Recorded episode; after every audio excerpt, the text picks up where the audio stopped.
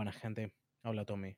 Solo quería avisar que por algunos problemas de conectividad que tuvimos al grabar esta sesión, parte de mi audio se escucha entrecortado y distorsionado, especialmente al principio, pero va mejorando a medida que transcurre el podcast. Así que perdón por las molestias, esperé resolverlo la próxima vez.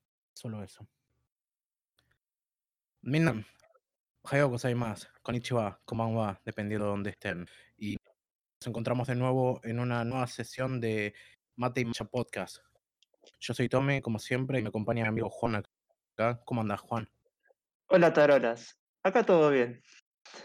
Mm, me gusta esta que de hacer un, un nuevo saludo en cada episodio. Gracias, Pero, aunque mm, se va, a, se va a acabar.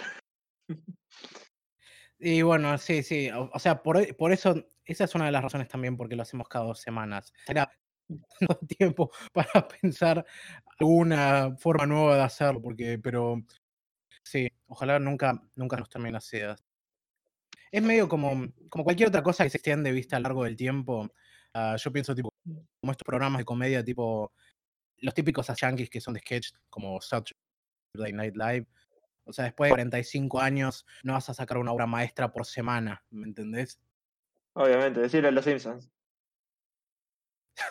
Bueno, sí, sí. ¿Sabes? Hablando de los Simpsons, meto esto rápido. Descubrí hace poco que esta serie, eh, Sasa de Sam, que es básicamente los Simpsons japoneses, y Sasa sí. justamente, sí, y tienen, tienen el récord de, de ser tipo serie animada más longeva de la historia, porque mm, están, digamos, salen en, en televisión desde el 69. O sea, le sacan 20 Mierda. años a los Simpsons. Sí, sí. Y O sea, sé que la serie más larga, pero no me acuerdo desde cuándo, justamente. Sí, o sea, o sea, mm, eh, le sacan 20 años a los Simpsons y de forma casi interrumpida aparte.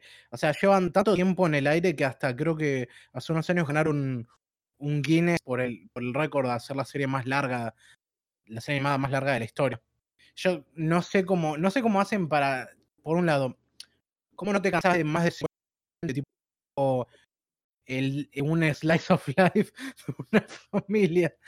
Eh, pero encima, o sea, después de tanto tiempo, yo creo que no hay, por un lado, ya han dicho cada palabra que existe en el, digamos, en la lengua japonesa, por un lado, y por el otro, mm, debe haber por lo menos 10 episodios que son exactamente lo mismo.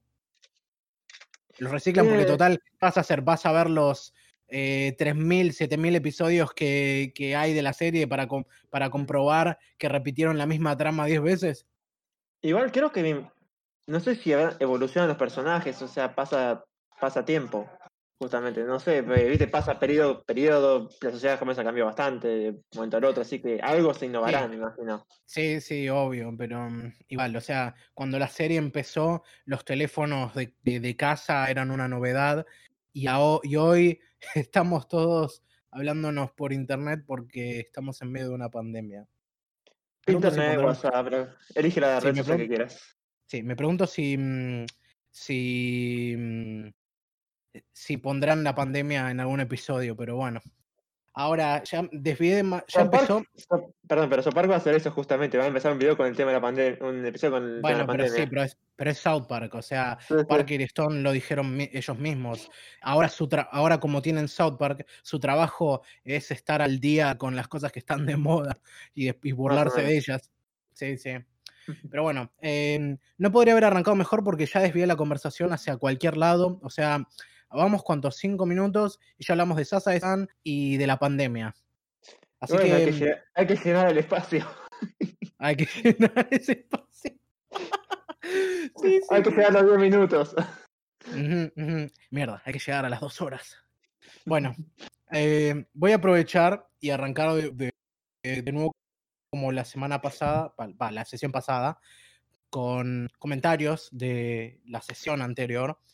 Y empiezo acá por el del bache que di- dice, la década del 2000 es la peor de la historia para el arte, donde el CGI, el 3D y los filtros se forzaron para normalizarlos. Fueron necesarios años o mucho trabajo para que no se vea horrible. Además el diseño de personajes, Dios mío, todos son hackers, como la peli de Angelina Jolie o Matrix. La falsa promesa del fin del mundo les pegó mal. bueno, a ver, hay, hay para desentramar acá. Em, obviamente no voy a llegar a, ese nivel de decir es la peor década de la historia en términos de porque hasta voy a decir, no todo el CGI de los 2000 ha envejecido mal. Yo creo que una de las cosas que, que marca la diferencia siempre, o desde el principio, mejor dicho, em, los que se ven más caricaturescos son que por lo general envejecen mejor. En los que se ven más realistas son que se ven peor con el paso del tiempo. Como por ejemplo, no Mm, la película esta de Final Fantasy, ¿cómo se llamaba? eh, Em, Final Fantasy. Me sale el Render igual, pero es el juego, la puta madre. Algo, No algo fantasma, qué sé yo. Pero era algo que no tenía No, nada no que ver con. Ah, no bueno, pero no, tenía absolutamente nada que ver y se vendía porque era tipo una innovación tecnológica. Dato, Y perdón, dato de cosas. La película fue un fracaso tan grande que el tipo renunció, el creador de Final Fantasy renunció después de eso porque la compañía, no sé si había entrado en quiebra o en problemas económicos.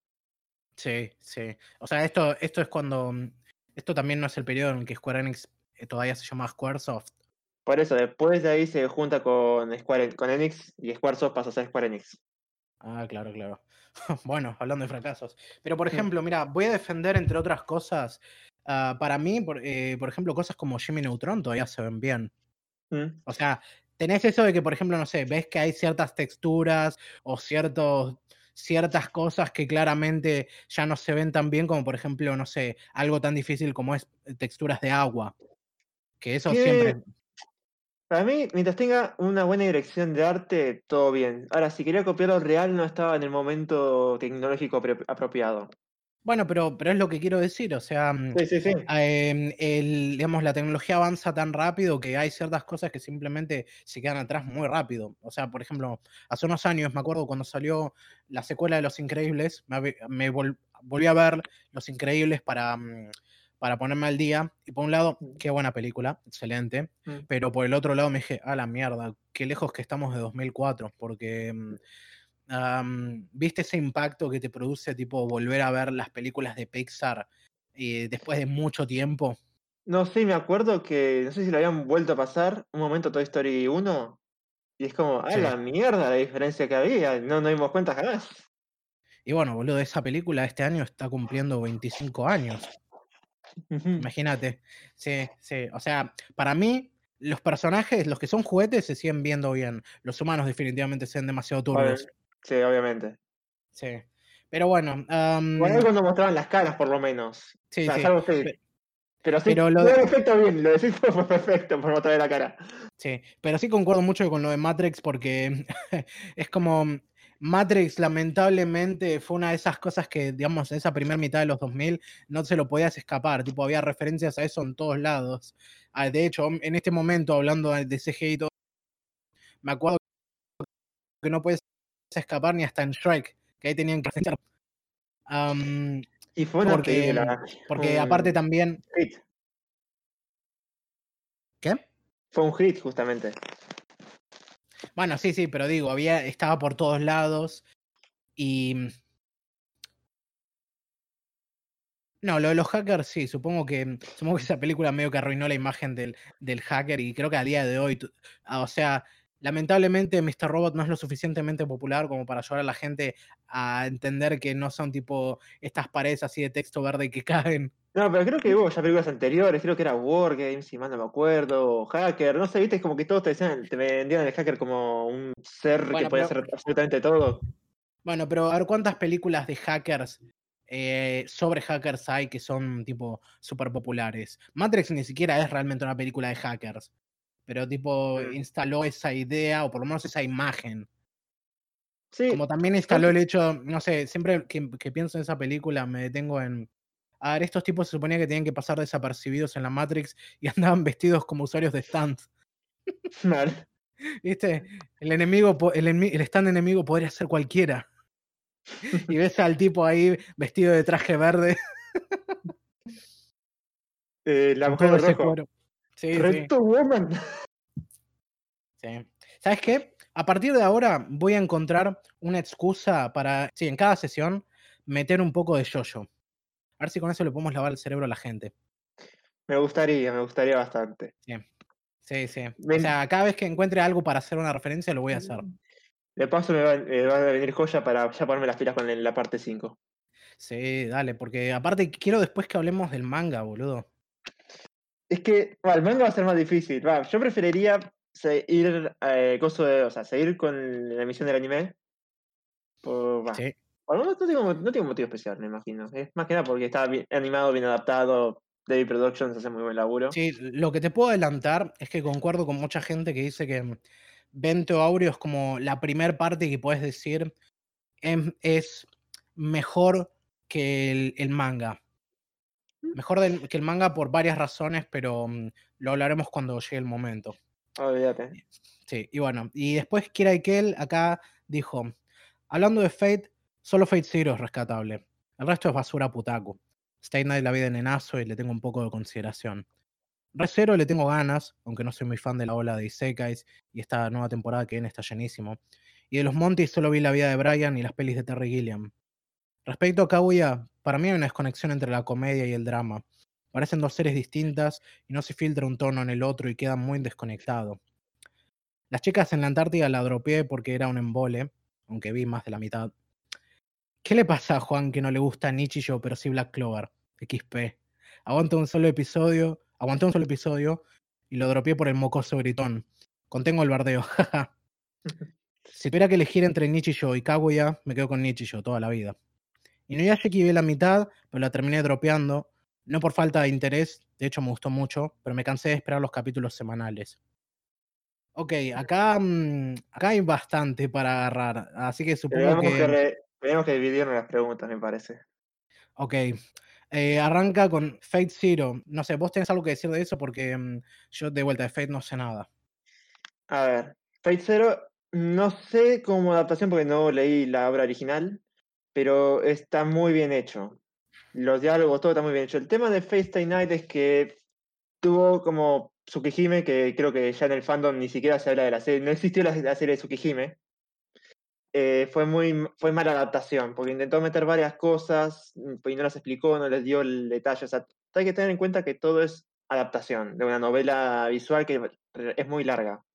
Yo estuve como tres semanas, creo que dándole 16 horas seguidas a tener toda la Tres ruta. Se- Ter- Tres, de- cuatro- para tres horas, tres semanas, 16 horas. Para 16 16 o 8, ponele. 16 Para- o 8, ponele, no. Pero entre Trato- 8 y 16 horas por día durante tres semanas. Ponele, o sea, me despertaba, eh, comía, me ponía a leer la novela, volvía a comer hasta las 2, 3 de la mañana y seguía el otro día así. Uy, boludo. Me encantaba, boludo, no te digo. O sea, una cosa que No, no, eso-. Eso lo entiendo, pero, pero alto vicio, boludo. No, sí, boludo. Encantado, te puedo repetir, no sé qué más decirte. Más eh, las escenas de acción cuando pasaban, en especial la última, eh, leerla era buenísimo. O sea, no veías, a pesar de que faltaba ¿viste, la animación de golpes y todo eso, vos lo sentías, veías eh, todo, era, era copadísimo, a mí me encantó. Eh, el tema de Fate es que primero, todo lo que Fa- Fate Night abarca la primera ruta y toma cositas de otras. Cuando hablamos de rutas, hablamos tipo de mm, finales alternativos o direcciones en las que va la historia, ¿no? Claro, o sea, Night está, está dividido en tres rutas, la novela, la novela visual. De Fate, Unlimited Blade Works y Heaven's Field. Y cada Mm. una está dedicada a una, pro- a una heroína distinta y toma rumbo- rumbos totalmente distintos. Y creo que cada una lo que quiere hacer es distintas cosas. La primera, Fate, es como una introducción a todo el universo, al universo no, a, a lo que pasa más que nada, a lo que es la guerra del Grial y todo eso. La segunda es más como Shiro, que es lo que quiere hacer de su vida de protagonista, que quiere ser su vida. Y la tercera es como, a ver, toma todos los elementos anteriores y va desarrollando a partir de eso la historia que creo que realmente quería contar. Ujú. Y bueno, sí, decías. Quiero decir. Sí, no, porque mm, después lo único que entendí es que mm, es la historia del, del rey Arturo, pero el rey Arturo es una mujer acá. Sí, y la verdad, mucho no importa, o sea, no. enfa- Más que nada, querían, según leí, querían hacer mujer por el tema de justamente novela visual. La hicieron antes, hicieron un prototipo que creo que sacaron unos, unas ovas que la, el prototipo que querían tener, que justamente se llama Fate Prototype, que Arturo es un hombre y la protagonista es una mujer. pero Mm. justamente va todo con el tema de vender. Creo que también por eso en la novela, en la novela, en la novela visual pusieron escenas porno que después las eliminaron porque el tipo las odió poner ahí. La serie de Fate, la pones la vieja, no es muy buena introducción. Es, es la única introducción que tenés en el sentido de, de anime, de ni- decente anime, pero es lo que hay. Pero la obra realmente, en la novela visual, a lo sumo estaría bueno que un- empezar con eso y leer que le- no es tan infantil, no es tan putaku. Tiene muy buenas reflexiones, eh, los personajes son profundos, no, no es tan como ven en otras adaptaciones, viste que agarrarían, eh, agarran otras adaptaciones y es como que se centran en el fanservice, en las minas y todo lo que sea. Pasó, me pasó con High School DxD, que también lo leí, y se, se- se nota que se centraron mucho en el fanservice, todo eso, y la novela ligera no tiene tanto de eso. Va, tiene, pero tiene más allá de eso. No está, tan centrado en eso. Sí, hay como varias capas de putaquismo que hay que atravesar para encontrar lo bueno. Claro, las- ahí todo depende de la empresa y qué tal la maneje. Ahora parece que lo están manejando bien. Me gustaría eh, ver las películas de Heaven's Field. Está bien, bueno. Después lo, lo que decía, que mm, ah, yo también le tengo ganas a Recero, pero voy a esperar a que termine esta segunda temporada porque mm, a mí Eh, también me cuesta mucho agarrarle el- eh, la mano a las series que se transmiten de manera semanal, salvo que sea alguna cosa que sea más, ponele, episódica, porque si es tipo cualquier serie con una, mm, con una trama continua, mm, si fueran episodios de una hora, lo aguantaría más, pero este formato, viste, televisivo, ya en el, mu- en el, digamos, en la era del streaming ya para mí está completamente caduco. Pero bueno, la tele todavía existe, así que y mi- no sé, porque parece que en cierta forma está como. No me sale la palabra, está como. ¿Cómo sería? Ah, eh, lo está mal acostumbrando a la gente por ahí este tema de darte todo. Darte todo de una. Está Mira, pasando yo con The estoy más preparado. que- yo me estoy más preparado para tipo mm, eh, mirarme una temporada en una semana y esperar un año para la próxima a tener que estar viendo una temporada durante seis meses, una vez por semana y solo media hora. Sí, pero también estaba viendo con el tema de The Voice que saltó la noticia de que, porque iban a hacer la Ah, serie semanal, sí. la, sí. la, la vuelta, la mataron Metacritic, en Metacritic. Ahí. Bueno, bueno, pero eso, a ver, ese es el tema. em, The Voice, los episodios son de una hora, más o menos tengo entendido. De vuelta, yo estoy mucho más dispuesto si es una hora, porque, em, porque no es algo que se me escapa tan rápido de la mente como 20 minutos nada más, Mm. que lo, que, que lo otro, por eso. A ver, no sorprende que, por ejemplo, ves algo como My Hero Academia y tenés que, y cuando la ves, tipo, así, cuando ya toda la temporada está, tenés que bancarte que te tienen que mostrar el nombre de cada personaje a cada rato. A eso me molesta mucho, sé por qué lo hacen aún. Lo hacen, lo hacen, sí, sabes es que tienes razón. O sea, mm, bueno, en realidad en el, en el fondo creo que ya sabemos por qué lo hacen, pero no quita el hecho de que es molesto. Te lo puedo aceptar hasta la segunda temporada, la tercera en adelante, olvídate, no más. Mm. Y siguen apareciendo personajes y más y más. Eh, pero eso no te- que sigan los eh, personajes no hay problema. El tema es que si eh, los personajes que ya conoces te tienen cada dos por tres, este es el Quirk.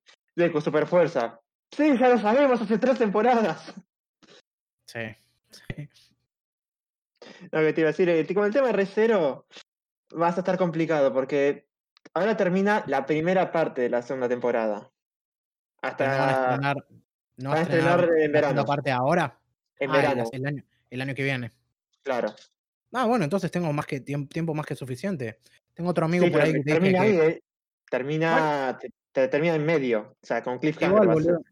Igual, boludo, te digo, lo que me convenció fue por un lado, a ver, vos me lo recomendaste, después tengo otro amigo que le encantó un video que había visto de un flaco que dijo que pasó de un 1 a un 9 para él, y después cuando vi ese meme que te pasé, el de Ainz preguntándose cómo, cómo hace este flaco para soportar tanto, tanta inestabilidad mental, y ese montaje del chabón gritando, a ver, es No medio sé. sádico decirlo así, pero a mí me dio mucha risa. Su- sus gritos son muy graciosos, esos. ¡ah! O sea, es como que pierden tono y se vuelven eh, tipo mm, puro, puro mm, canto gutural para mí.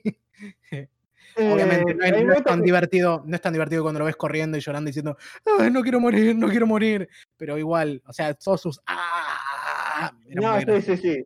En momentos es gracioso. Cuando son muertes dentro de todo boludas, pero después, últimamente, con el sufrimiento que está teniendo. Es más, el último capítulo de esta semana terminó de una forma bastante tétrica, que, rivali- que rivaliza o se acerca a rivalizar a Doki Doki Literature Club. Mm, uf, bueno, picante, Están, están- picante. están, todos diciendo que la- el arco del 4 va. Estoy muy interesado por lo que pasó en los últimos capítulos. Estaba muy interesado en leer la novela, pero cuando la traen, me tendría que conformar con la novela web, que varía de cosas de la novela que está pasando ahora. Mm. Y estaba viendo que el arco 4, que es el que está ahora en transmisión, eh, es el mejor hasta ahora. Son seis y hasta ahora el 4 es el mejor. Es el más largo. Y, y por más que tenga unas, unas cosas de adaptación que se tienen que comer, o sea, la adaptan muy bien, pero obviamente tienen que hacer cortes, pero se entiende igual lo que está pasando. Sí, Por eso, sí. eh, la verdad que se lleva, la- para mí se lleva el nivel del año hasta ahora. Bueno, el año todavía, todavía no termina, eh, así que hay que otra cosa sale. Pero bueno, con, con lo que ha, con todo lo que ha pasado este año, ah, no puedo entender por qué podría llamarse anime del año, pero bueno. A ver, ¿qué, qué más decía? Eh, bueno, lo de Monty Python, eso más o menos estamos de acuerdo. Lo de Koya, creo que eh, estamos de acuerdo en eso, en esa conexión entre la comedia y el drama, sí. A mí me Ah, gusta, de la- pero gusto personal. Sí, sí. Es comedia. Después lo del, lo de las- el anime de las pibas de la Antártida, ese también lo, ese lo recomiendo muchísimo. Ah, es cortito, son tres episodios, y, mm, pero de vuelta, si no te, si no te, no te caben los personajes y cómo va todo, mm, es una de esas cosas que si, si no mm, si, no conectas con esa historia, tal vez se te haga un embole porque realmente no pasa nada muy particular. Pero a mí me parece que está muy buena. Y bueno, supongo que no sé si querés decir algo al respecto, ah, porque no, te no, no me acuerdo que me hayas dicho, pero lo de Nichijou y Black Clover, la verdad que yo, yo estoy, yo estoy, yo, me, yo mm, ni siquiera llegué a ver un episodio, yo vi esos montajes del, del, del pibe este que grita y eso fue suficiente para decir, no, no quiero ver esto. Y después me, vos me pasaste ese video de la animación de mierda comparada, comparada con el manga y es como dije, sí, con más razón, no necesito ver esto, no necesito Black Clover en mi vida. Eh, a ver cómo puedo empezar esto. Empecemos con que Nichillo y Black Clover son series totalmente distintas. Una de comedia, otra es un shonen.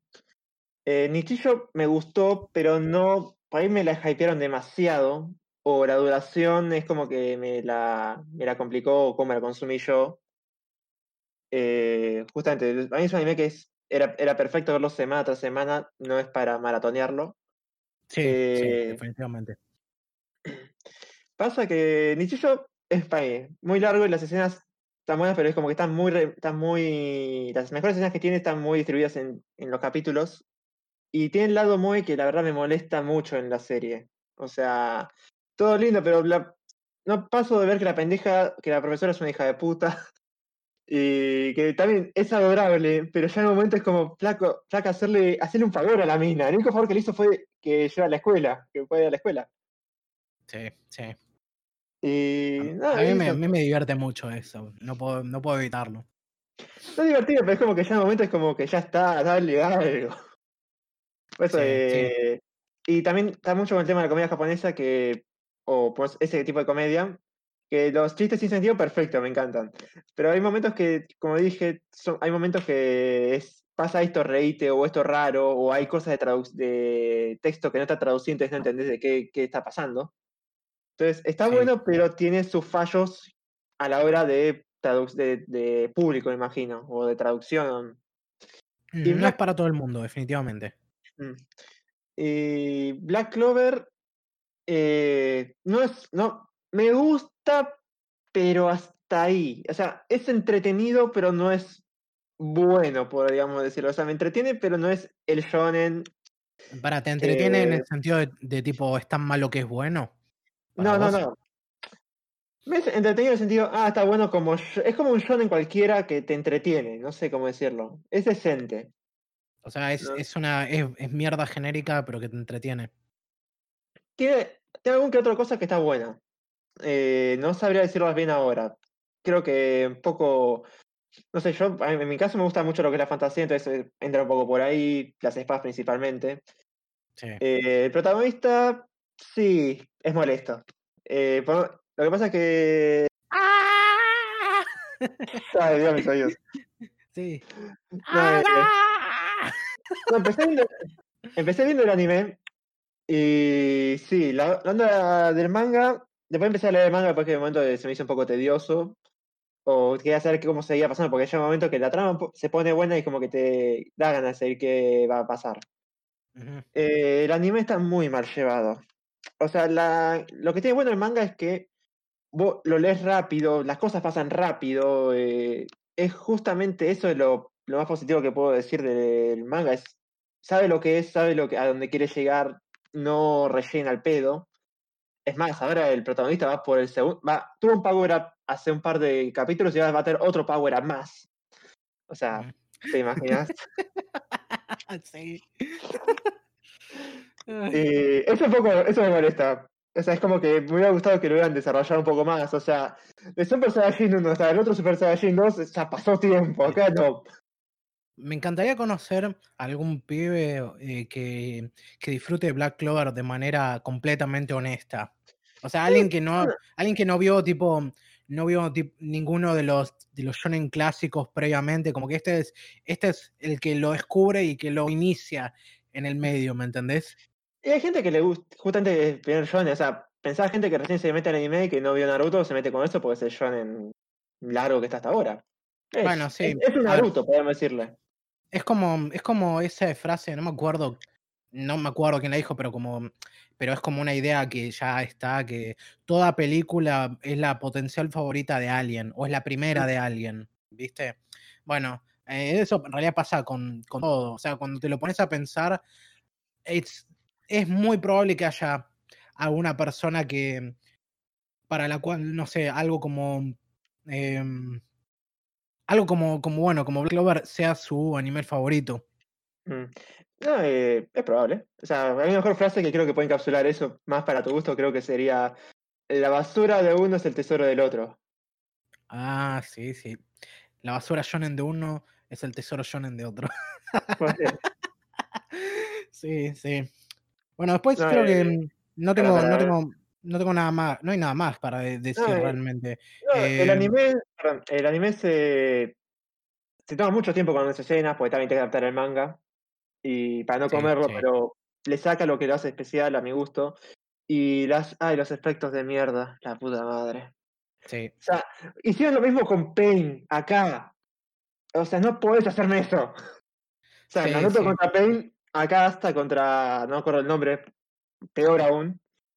Pero es como que está buena la transformación, pero no me lo hagas así, la puta madre. mi shonen es más grande que el tuyo. Más o menos. No, es buena lectura del paso, Black Clover. El anime lo dejé de seguir. Tendría que, tendría que reponerlo para ver algunas escenas de pelea que ver cómo las animan, pero más allá de eso. Sí, sí. Bueno, em, sí, con eso supongo que ya podemos eh, terminar con los comentarios. Gracias por mm, comentar. La verdad que está muy bueno poder ver y obviamente gracias por el aguante. Supongo que con esto ya podemos tirar para. mm, No sé si, mm, si vos querés comentar sobre algún suceso que haya ocurrido. Yo no estoy. No, no he escuchado nada o no estoy al tanto de nada No sé reciente. si. Eh, hay una noticia que. No sé si será posta, qué onda, que está mucho este tema de Anime Onegai, que es un servicio de streaming que quiere hacer Japón con otras empresas de lanzar 800 Ah, anime. Sí, había escuchado ese que decían que era que querían hacer como una especie de, de YouTube, pero exclusivamente para, para, para, digamos, para todos los estudios. Sí, no sé si es YouTube o es un tipo de Netflix o es un canal de YouTube. La verdad no tengo idea. Y es raro, es raro. Es muy. Es demasiado bueno para ser verdad. Sí, lamentablemente, como está la cosa, y aparte, sabiendo, mm, digamos, las políticas de trabajo tan anticuadas y tan difíciles de, digamos, de cambiar que tienen muchas de estas empresas japonesas. Nintendo. Em, sí, bueno, Nintendo, o sea, Nintendo. este, es como, mm, o sea, eh, alguien, hay gente que lo dice o lo menciona, pero eh, son, por lo menos hasta donde yo entiendo, toda empresa funciona de esta manera, pero en estos casos es como no están dispuestos a jugarse a nada que no, no sientan que están 100% seguros de que van a lograr algo.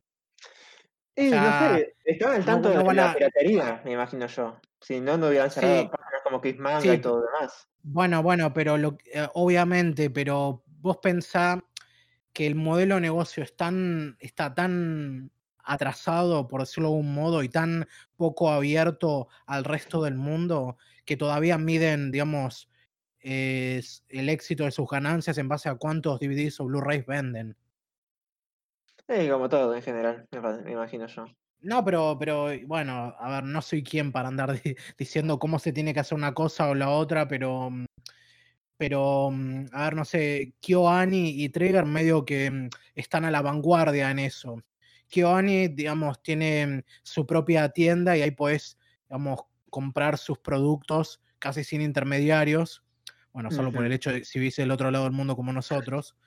Eh, y Trigger tiene, tiene digamos, con como decirlo, comunicación abierta con el resto del mundo porque están en las redes sociales y porque tienen un Patreon también para... Mm, no me acuerdo muy bien cómo funciona, pero, pero eso, digamos, es como que están al tanto de, o están en conexión directa con sus clientes, por decirlo de algún modo. Mm. Sí, sí. Igual de vuelta, estos dos son solo dos, no estoy al tanto de cada práctica que tiene cada, mm, cada estudio, y ni hablar que hay como 30 o 40 estudios trabajando actualmente.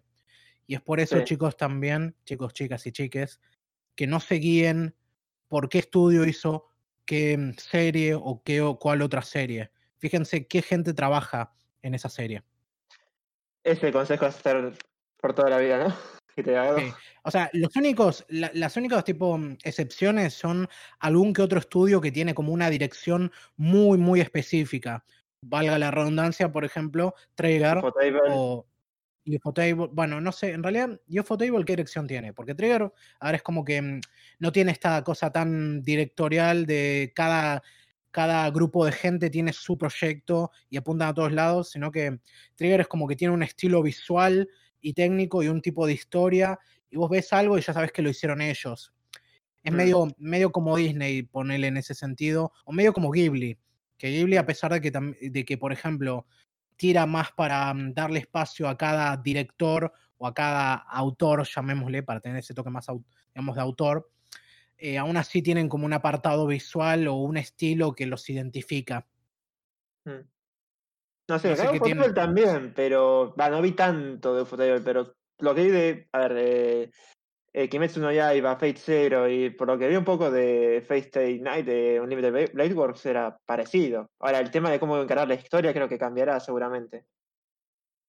Sí, sí. O sea, ver, ver, que, ver un estudio que tiene tipo un apartado visual y técnico muy consistente es algo ah, raro.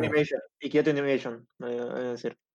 Vos, vos dirías, porque. Mm, bueno, sí, siempre mm está el tema de, de y el tema del, estilo visual por ahí, no sé si dirección ya, pero el estilo visual es muy característico de Sí, bueno, aparte también, a ver, vos habrás visto más de Kiwani que yo, pero tienen, mm, tienen como una dirección, tienen una dirección muy, muy centrada en cierto tipo de, de adaptaciones, o sea, hay mucho tirado para el slice of life, hay mucho... Muy family friendly. Sí, mucho, sí, eso, mucho para todo público o cosas que rozan más el realismo mágico. O mm. sea, mm, no hay mm, no hay nada, no vas a ver algo tipo onda trigger ahí, por decirlo de algún modo. Ah, sí, ah, me hiciste acordar de una de Kibani que la verdad me gustaría mandar a la basura, pero bueno. Está bien. Bueno, lo ver, eh, ahora para, para picantear en otro momento con eso. Eh, no sé si la viste alguna vez Musagen no, Fight, no Phantom. Mosagi no Phantom, dijiste. Musagen no Phantom, algo así era. Ah, no, no tengo idea. Mejor. Es muy olvidable. Mm, bueno, bueno, está bien.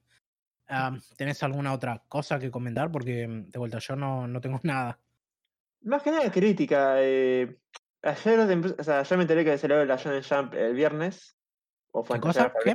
No, que el viernes salió la Shonen Jump en el sentido de que sale en la aplicación Manga Plus. Sí. Y las eh, había cosas que no entendí por ahí del todo en inglés, porque a veces, no sé si frasean un poco raro o me cuesta a mí lo que a veces entender lo que dicen. Entonces voy a, la parte española y como dicen cosas totalmente distintas. Las empiezo a leer y es como que no tiene sentido lo que escribieron. O sea, o sea no, tiene, no, tiene, sentido. Sí. No tiene sentido en cuanto a que mm, está mal redactado o no tiene o no tiene sentido para vos en cuanto a que mm, en la publicación en inglés dicen una cosa y en la que está en español dicen otra. O sea, pegan en cosas que tienen en común, yo qué sé, en un momento dice, pero Izuku, por ejemplo, poco no giro, pero Izuku confía en ti. Y eso creo que decía en, inglés, o sea, dice, Izuku confía en ti, pero yo, y en español dice, eh, yo veo que vos confías en Izuku o algo así, en Izuku, y pasa otra cosa que nada que ver, no hay conexión de un diálogo al otro, como en, en, inglés. Eh, no sé, hay varias cosas en, el fraseo que decís, está bien, hay cosas que comparte que puedo entender por dónde ibas la traducción, pero te fuiste para otro lado distinto, tomaste otro camino. Eh, sin embargo, también otra parte que dice, yo con Endeavor vi cosas parecidas a vos, es más, él, eh, desde que yo me bajé del puesto número uno, él empezó a tener este, este, este, este tipo de cambios. Y en la, traducción en español dicen como que, sí, dice lo mismo, Endeavor, era, eh, Endeavor pasó por lo mismo, dice, es más, eh, yo, a ver, lo busco porque es más sencillo leerlo. O sea, lo que estás diciéndome es que hay algunas diferencias de traducción importantes. Claro, eh, hay diferencias de traducción importantes que le sacan, le pierden sentido a lo que quieren decir realmente. Eh, a ver, había otra parte que dice, Bakugo, yo lo molestaba porque para esconder mis, mis debilidades. Y en la traducción en español es, yo desconocía sus debilidades, las, debilidades de, Izuku. Y es como que, ¿ves? Van por ese lado. O sea, se han tomado por otro lado totalmente distinto. Sí, no, no sé si entiendo completamente, pero, pero bueno. Eh, o sea, es como que ambas digan fe en la oración, pero son fe de distintas formas o que las aplican para otras personas distintas. No sé, en cuestión, la, traducción necesita mejorar. Sí. Ya porque está. eso me molestó demasiado. Profesional. Yo hubiera preferido, si seguía las traducciones así, leerlo pirata por manga stream o otras cosas que. Ah, bueno, la traducción español de turno, que leerlo oficial. Si comes ese, ese tipo de errores. Cuando la traducción pirata tiene más integridad que la traducción oficial. Olvídate. Eso me dio mucha bronca. Sí, sí. Yo te digo, a pesar de todo, y más allá de que en algún punto todavía están ahí, yo creo que los que la gente que hoy está entrando en el medio del manga y, del, el anime y tiene acceso a Crunchyroll y, y, cosas por el estilo y traducciones más oficiales, la verdad que la tienen muy, la tienen muy bien. Yo en algún punto no, no le desearía a nadie que eh, tener que haber pasado por la época de los fansubs. Porque ahí sí que, esa sí que era una época mm, rara. Primero que nada, viste, yo lo que me voy a quejar siempre, va, lo que me quejo siempre, que es esto de, mm, esta, este intento de necesitar mantener como un grado de exclusividad en la traducción y hacerla lo más inaccesible posible a alguien que no está en el medio. Aprecio mucho, ah. ojo, algo que tenían los fansubs que, que no suelen tener tipo las traducciones oficiales ahora, es que te daban algunas notas de, de, traductor para entender algunos conceptos que no se podían traducir tan literalmente. Mm. Eh, obviamente eso lo llevan al extremo como el tipo, eh, bueno, lo que decía la otra vez, viste, de no pon de dejar que, que, en One Piece digan Nakama en vez de, no sé, compañero, kumpa, camarada, colega a pesar de que... Mm, sí, sí, sí. O sea, hay, un, hay varios términos que puedes utilizar, pero se ponen en modo snob de no, no, no, no podemos, no hay una traducción directa, no, no, no está a la altura, ¿viste?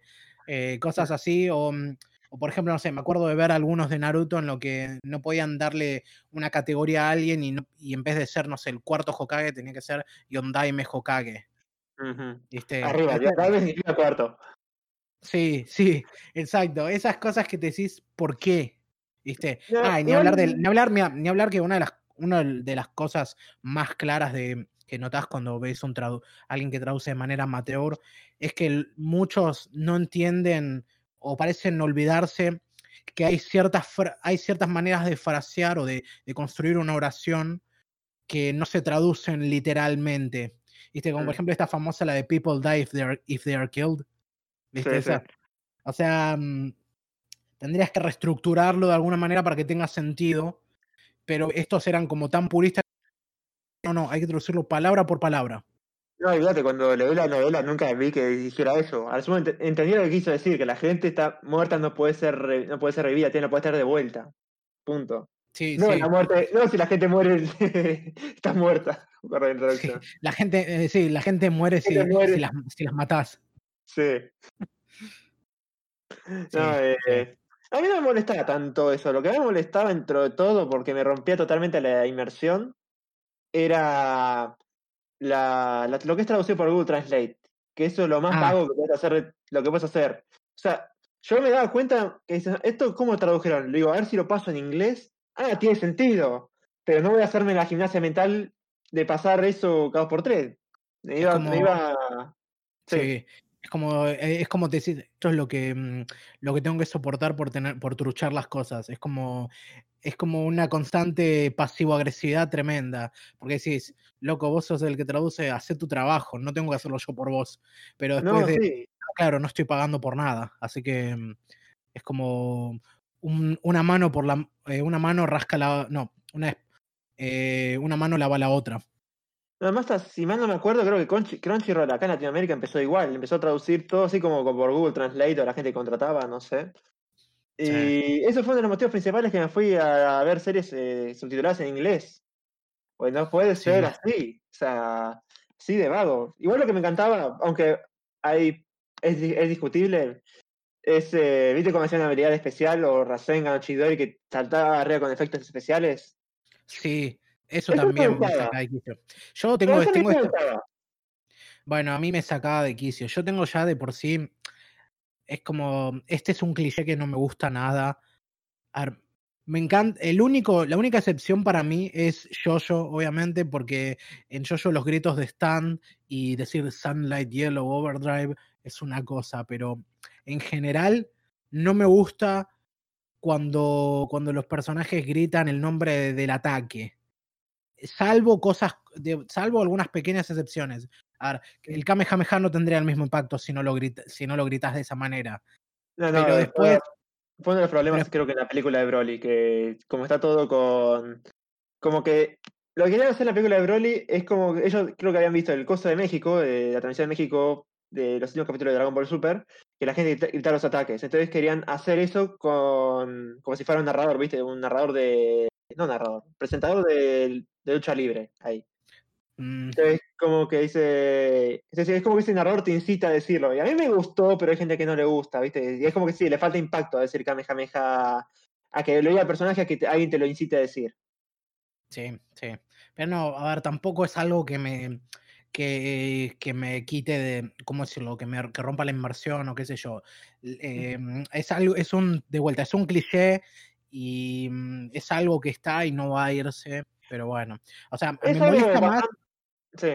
Es algo que Eh, me yo creo molesta más cuando es tipo claramente una técnica secreta o algo así. Es como le estás gritando todo lo que vas a hacer, que cuando se pone que es una técnica secreta a tu enemigo, ¿viste? que dicen Hitsats, ¿viste? Como técnica secreta, ¿viste? Otra mortal. Sí, sí, sí. No, eh, a mí yo me, me acostumbré ya a ese tipo de, clichés. Es más, eh, creo que ahora que lo pienso tiene que ver mucho con el tema, es como muy japonés. Vos en el kendo, vos tenés que pegar, pero a la vez que vos tenés que pegarle a alguien en un punto en, en la cabeza, en las manos, Ujú. y no me acuerdo si en otro lado más que se me está escapando ahora, eh, de Menin, se me, se me dio el otro, Sí, creo que era la barbilla. Bueno, cuestión es que gritarlo, si no te encuentran punto, porque es como que estás mostrando tu espíritu y todo lo demás, ¿viste? Y creo que va por ese lado. Pero también va por el lado de la comercializa- comercialización. No, pero para, ¿gritar o gritar el, el lugar donde le estás pegando. Las dos. Ah, o sea, Oh. ¡Oh! ¡Frente! O. No, así, o, viste, tenés que mostrar el espíritu al momento de atacar.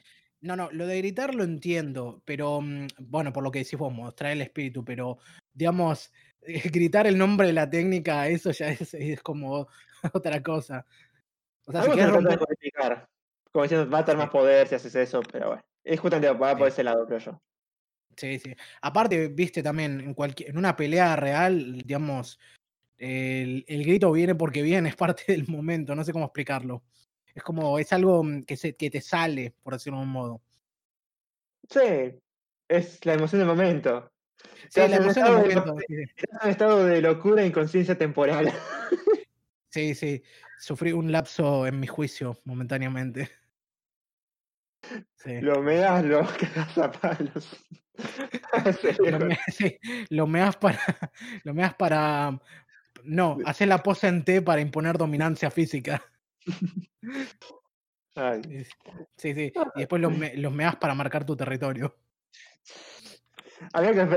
Tiene que tener una versión de anime seguramente de eso. Bueno, no, no quiero una, una versión específica de anime, no digo, no quiero que haya una versión específica de, de Jojo, de Naruto, sino una específica de anime, viste, general, Sí. generalizada. Bueno, en, en Padre de Familia, me acuerdo cuando, cuando Joe puede volver a caminar y los caga piñas en el dojo, lo último que hace es tirarse un pedo en sus caras. ¿En dónde, perdón? En Padre de Familia. Ah, no, no lo vi. Sí. Que recupera las piernas y obviamente está en el dojo y lo único que hace es patear. Tipo, da volteretas, hace, hace movimientos así tipo breakdance y los caga así a patadas. Show. Joe, sí. Hijo de puta. There is no fear in this dojo. Sí. Bueno, am, sí, por eso. hay que tener cuidado con el tema de las traducciones. No, sí, sí. Am, Y que tiene que mejorar es- eh, los mangas, sí. siempre, siempre mm, vamos de a poquito, pero avanzando. Hmm. Ah, hablando de mangas, esta, estas últimas semanas me mandé a leer un par de manguas que han recomendado ahí por, mm, por Trash Taste Podcast. Y eran, y fueron por un lado Sexercise y por el otro Sweet Guy. Ahora, Sí, yo fui. Sweet Guy la quería leer, justamente. Sí. Ahora, yo fui a, a Sexercise creyendo que iba a leer Sweet Guy porque pensaba que era el, de, el del tipo que obtiene el toque y puede hacer que, que cualquiera que. Sí, sí. Y cualquiera, puede hacer que cualquiera que cualquier persona que toque se caliente y quiera coger con él. Pero no. Sexercise es. em, es sobre un gordo ex judoka que, digamos, eh, por un problema físico no puede dedicarse más a las artes marciales y anda medio deprimido, obviamente. Y bueno, decide volver a ponerse en forma entrando a un gimnasio. Pero resulta que en est- este gimnasio, y que es uno particularmente, es particularmente especial porque acá la gente entrena y ejercita cogiendo. Así que. Mm, Sí, sí. Y es una cosa medio súper secreta, ¿viste? Le dicen, bueno, mira, tenés que firmar un, un, un- una, digamos, un contrato acá de que no vas a decir nada, porque si ya vas a decir algo de esto, te vamos a ir a buscar, ¿viste? Cosas así. Y bueno, eh, es como, es como mm, solo los elegidos por el azar pueden descubrir este, este, mm, este gimnasio especial. Y obviamente el chabón de, eh, de más está decir que es un Virgo. Así No que. esperaría menos. Sí, sí. Así que entra primero porque le calienta a la instructora que le, lo introduce a esto. Que ¿La mía por sí- trabajaba en ese dojo o nada que ver? ¿Cómo? ¿La mía trabajaba en ese dojo o nada que ver? No, no, no es un dojo, es un gimnasio. Gimnasio, perdón, en ese gimnasio. Sí, la mina esta es instructora en este gimnasio. O sea, no es la que coge, sino la que, la que coordina a la gente que coge.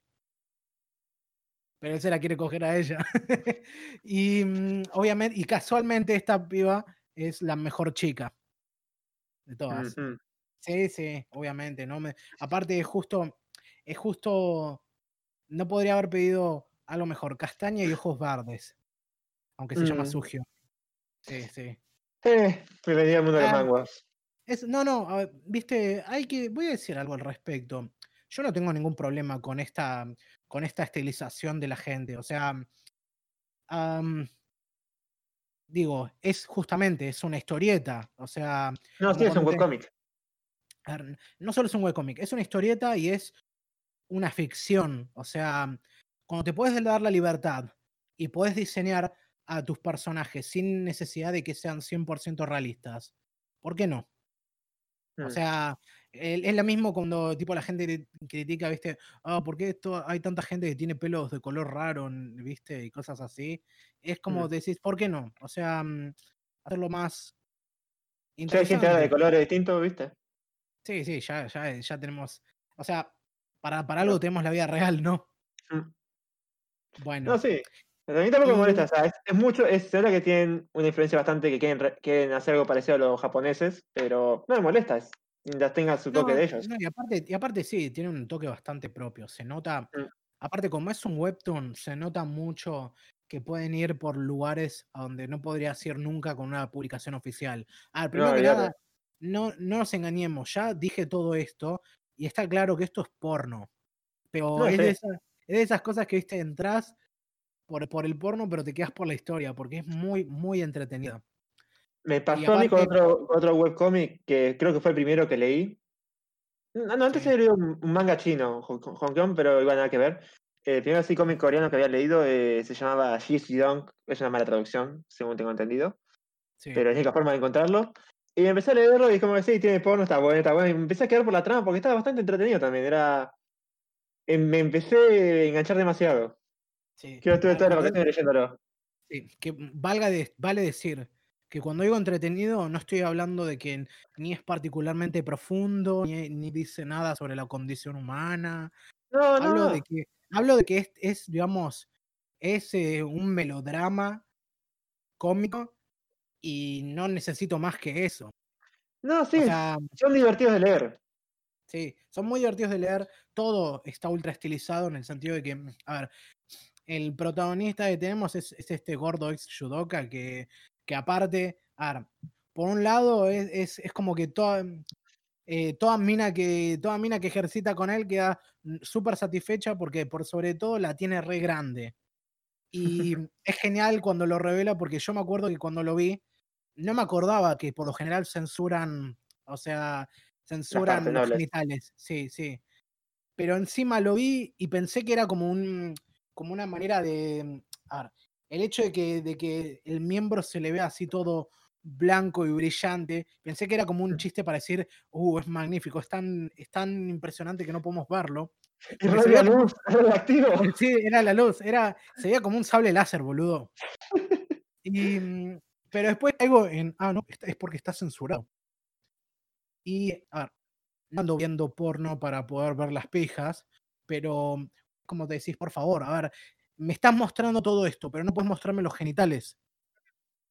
O sea, me estás, Eh. están, que hacen hasta esa de, mm, de que, digamos, hacen transparente al tipo para que puedas ver hasta dónde, hasta dónde se la mete dentro a la mina. Yo creo que hay que aprovechar lo que hay. O sea, hasta ahí pueden, hasta ahí pueden eh, empujar los límites. Después ya se va, hay que ver cómo sigue. Ojalá algún día, viste, ya mm, tenemos que hacer una campaña de liberen al pene. Sí, sí, hashtag liberen al pene. Ah, que eso, Sí. eso es muy Butters de South Park. Sí, boludo, olvídate. Ah, no, yo había leído también unas que, unas que justo recomendaron, eh, no trash, trash, que, trash States, sino. No, pero Eh, Dale, déjame termina, termina. con esto. eh, no, es muy entretenido. A ver, otra cosa que me, que me encanta es que mm, eh, cuando tenés algo así, inevitablemente necesitas tener un buen diseño de personajes, un buen estilo así mm, para, para hacerlo más llevadero. Y este está muy bueno, la verdad que me, me gusta mucho. Una cosa que siempre me hizo renegar un poco de los manguas y cosas así es que. y también me hizo acordar por qué no me gustan digamos, los cómics más mainstream eh, americanos, tipo Marvel y DC. Es que siempre me aburre mucho ese estilo, por un lado, eh, con hiperrealista y por el otro, ultra mm, depurado, ¿viste? En que todo se ve muy prolijo. Y siempre me, siempre me aburrió, siempre me gustaron más em, los mangas también por ese toque más artesanal que tienen. A ver, hoy en día mm, los fondos ya no se dibujan a mano, se hacen por computadora y qué sé yo. Sí, sí. Y mm, no sé, la ropa, mm, ah, el piso, algunas y algunas cosas así tienen texturas hechas por computadora, obviamente, pero O sea, siempre es- se pierde, pero a la vez ganás, porque se sabe que la industria, no la industria, pero lo que es ser mangaka es demasiado agotador. Entonces, si eso le puede reducir el laburo, perfecto. O sea, No, a ver, pero de perdés- vuelta, eh, sí. eh, no, no lo quiero poner desde el lugar así tecnicista o de eficientista, de decir, bueno, con esto ganamos tiempo. Me refiero a que, más allá de eso, me gustan los, los mangas o las historietas dibujadas a mano. Y me gusta cuando puedes ver que están dibujadas a mano. Yo a veces, Mm. tipo, hay gente que celebra, uy, boludo, ahora pude ver un manga a color, ¿viste? Y yo me digo, Mm. pero, pero ¿dónde está la gracia? Es como, sí, un par de páginas a color está bueno, una ilustración con una tapa está bueno, pero a mí me gusta en blanco y negro. O sea, mm, no sé, es como, mm, es como que la gente ve cuando- que decís eso cuando leas Tokyo Ghoul, te reto. En el sentido de que están, están todo tan mal, no sé si mal dibujado es el estilo de autores en, en algunos momentos, pero a veces te mareas de lo que estás viendo en blanco y negro. No, a veces pero. colores- mm, Ah, claro, claro. Bueno, sí.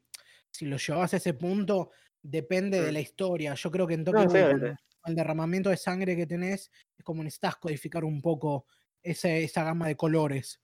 Pero. mm, No sé, a mí me gusta verlos, me- ver el No, blanco sí. y negro. Y bueno, este manga tiene diseños de personajes que están muy copados, muy divertidos y qué sé yo. Pero tiene este tema de que, por un lado, me estoy dando cuenta de que leer webtoons en general me marea un poco. Por tener que ver la pantalla, por estar bajando así, de esa manera. Y porque no me gusta nada, eh, digamos, la distribución de paneles. Hay mucho espacio negativo. Hay Mucho poco- blanco, sí. Sí, sí. Me, me- me aburre que todos los fondos ten- sean tan. A ver, es todo hecho por computadora, pero se ve todo, ¿cómo decirlo? Ese contraste en el toque artesanal o a mano que tienen los, los personajes, con todos los fondos que se ven claramente hechos por computadora, am, te choca un poco. Y lo hace, lo hace menos interesante para ver. A ver, no es el foco de la, de la historia, obviamente, pero. Pero no sé, me la baja un poco. Me gusta No sé, mucho, me gusta mucho lo que vengo diciendo, ese toque así artesanal. medio artesanal. Y ya, ahora sí, ya voy a dejar de decir esa palabra porque me estoy repitiendo mucho. Artesanal. Em, artesanal, sí, sí. Le da le da estatus, pero bueno.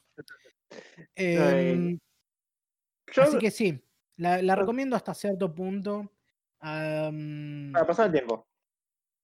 Este, sí, es muy entretenida, pero lamentablemente todavía está en publicación, así que yo tipo llegué ¿Está hasta en publicación? capítulo.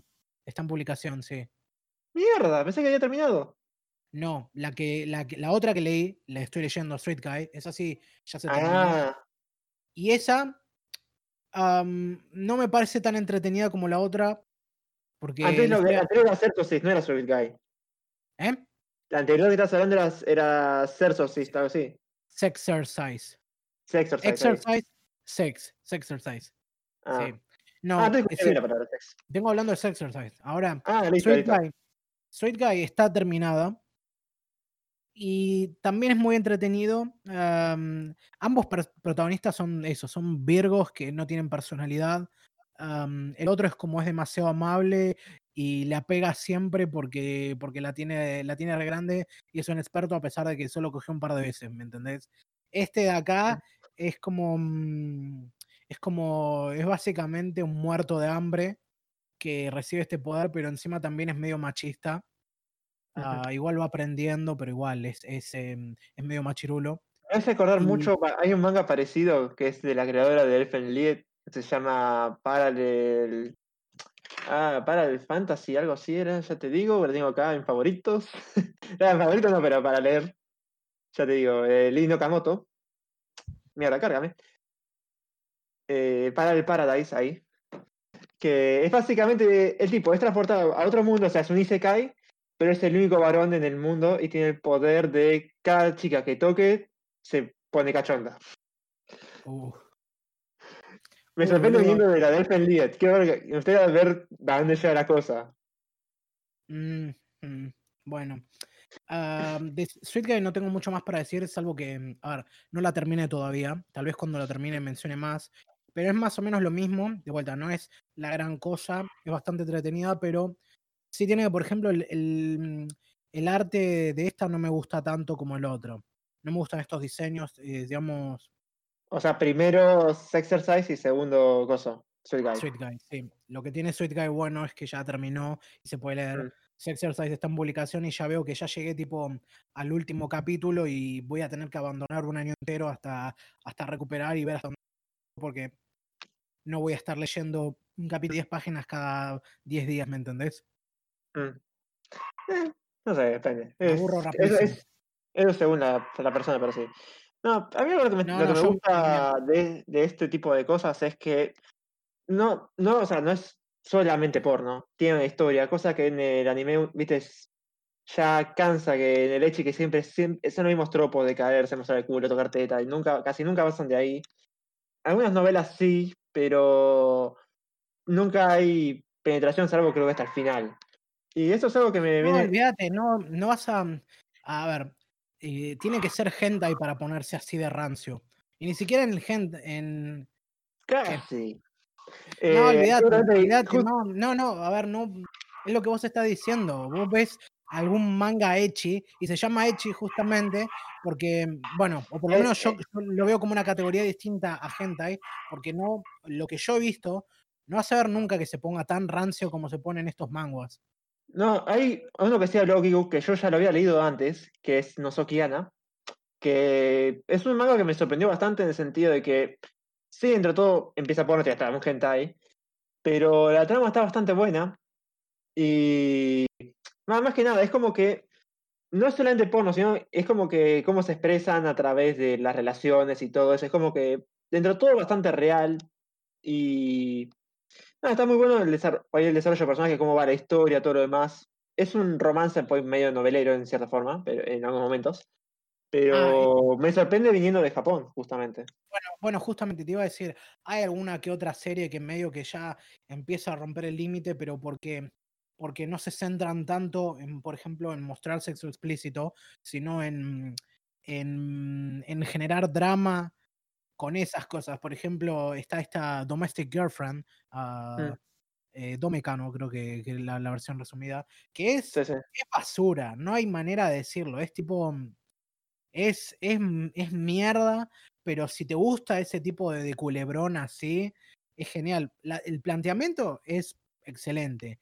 El Mm. pibe este que le gusta a su pro- una profesora, pero quiere el trato de olvidarse de ella y conoce a una piba con la que la pone así como si nada y pasan a otra, a otra. Y después se entera que su viejo eh, se va a casar y le presenta a la, fami- a la familia de, de- de su prometida y resulta que es la mamá de esa profesora que le gusta y de la piba con... Decime que esto es el primer capítulo porque le estás poniendo la serie a, va- a varios ya. ¿Cómo? Decime que esto no es el primer capítulo, porque yo le estaré, le estaré Esto es el primer capítulo. Esto es el primer capítulo. O sea, el primer capítulo no, no va. A ver, si te bancas los 20 minutos, no tiene rodeos. O sea, te, de- te Ujú. deja planteado que es. Ojo, yo, yo nada más vi el anime, no leí el manga. Pero, Mm. o sea, es. Me encanta por eso. Es, es, Mm. es re. mm, eh, Telenovela, telenovela mexicana. no, no, no telenovela. No sé si a nivel telenovela mexicana es más. Es más sucio Turca. que eso, por decirlo de Ah, sí, sí. porque de vuelta, o sea, las dos minas, eh, la mía que le gusta, que es una profe- que es su profesora, y la otra piba con la que tuvo relaciones, ahora van a ser sus hermanastras. ¿Me entendés? Eh, es como, uh, uh, así, ya, ya veo, para, quiero ver para dónde va esto, pero lamentablemente la serie es una mierda. No, sí. No, esta serie es que. Porque ver, aparte, que- a ver, o sea, entre otras cosas, porque Mm. el protagonista es un pelotudo y un idiota y, mm, y bueno, por- es un adolescente y en algún punto, algunas que otra cosa se la entendés, pero en su mayor parte es como una persona de mierda. Em, y en, otro, en otra circunstancia sería de esos que, te, que viste uno ama odiar. Mm. Pero acá era simplemente frustrante, porque no solo él es un hijo de puta, toda la gente a su alrededor es estúpida. O sea, mm, las minas, eh, las dos minas son eh, también, no son, ¿cómo decirlo? No son santas. La flaca esta, la profesora, es como que anda, anda yendo y viniendo, y es como te decís, flaca, no solo sos la adulta, sos su profesora y ahora sos su hermanastra. Es como, no tenés integridad, ¿viste? Autorrespeto. No tenés un poco Amor de. propio. No, Amor propio. no, no, no amor propio, integridad. O sea, integridad como adulto. Como adulto, Mm, ¿me entendés? Sí, sí. Y la, la otra piba, la que es la hermana de esa, esa sí, tipo, no. Esa también es como. Creo que la cereza del postre es ese momento en que dice tampoco que seamos hermanos de sangre, ¿viste? Como, chau, chau. Pero mm, supongo que es una de esas cosas que tal vez si lees el manga es más yo- entretenido. Al anime no está ni ser Tuvo un final de mierda por lo que leí. Por lo que No leí tuvo un final no muy de mierda. tú es- tiene esa cosa, y casualmente los de Trash Taste lo decían, que, digamos, la gracia de, de, de bancar tipo Corchica o la waifu y quién se queda con qué, es ese enfrentamiento así casi como deportivo de ver qué equipo Es gana. divertido esas series. Y creo que sí, sí. El tipo, cuando te festejás porque sos tipo hincha de Hinata y viste que ganamos y ver todo, todos los demás que, que se joden ahí porque no, porque no fue la No, otra. mí me encantó, me encantó al- En el sentido de que Ichigo se quedó con Orihime y es como que, no, este, este, este final es una mierda, que sí, lo fue, pero tampoco tan malo. Ah, no sé, tampoco pero- para... De vuelta, es como festejar, es como festejar ganar un partido, ¿viste? Sí, sí. Y, y burlarse del otro que perdió. Es, es divertido. Sí. No, eh, O sea, lo más cercano que yo tengo a entender la satisfacción de ganar un partido de fútbol. no, sí. Y de paso subir al otro, ah, tu equipo perdió, tu equipo perdió, a la mierda Sí, Shake, sí. Sí, derribado. Mami es basura igual que vos. Sí, sí. Ah, sí. Eh, no sé, hay, man- hay mangas que sí son. Bueno, le, lo único que leí de ese tipo. A ver, ¿cómo puedo explicar esto?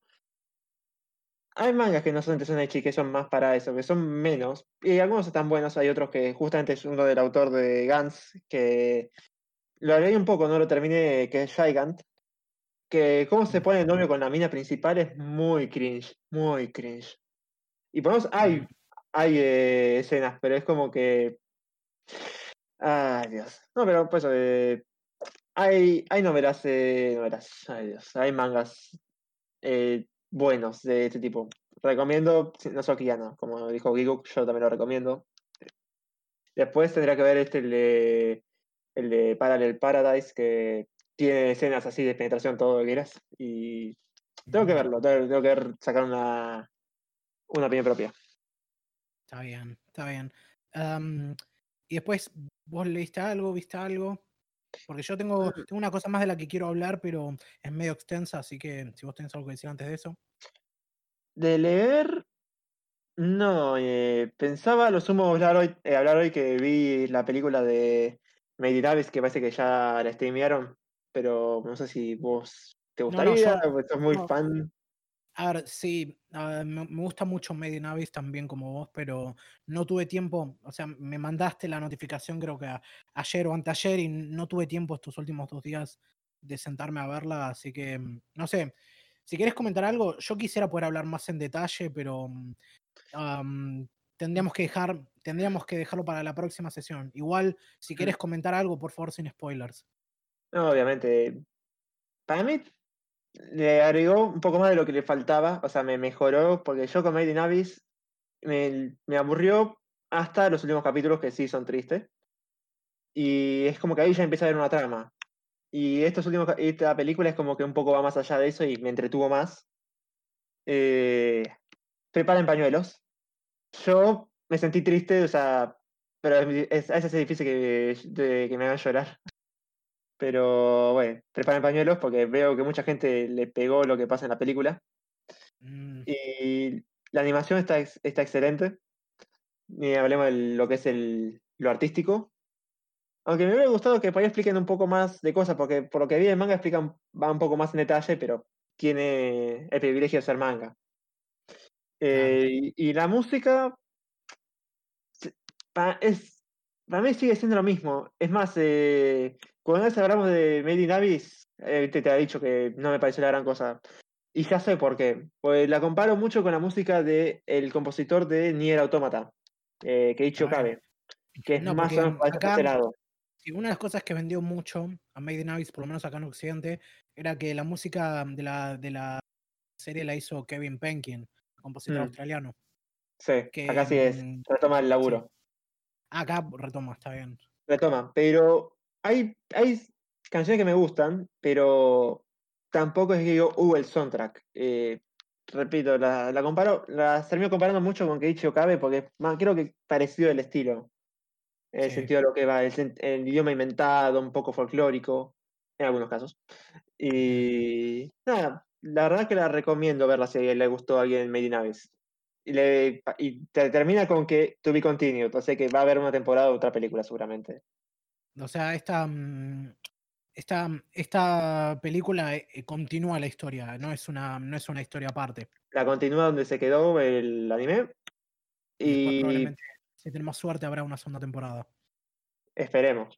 Eh, Lo que sí, hay, hay en la película, ah, después de la película hay dos spin-offs, no dos spin-offs, pero material aparte, cortos. los cortos. Sí. Sí. que no sé cómo los.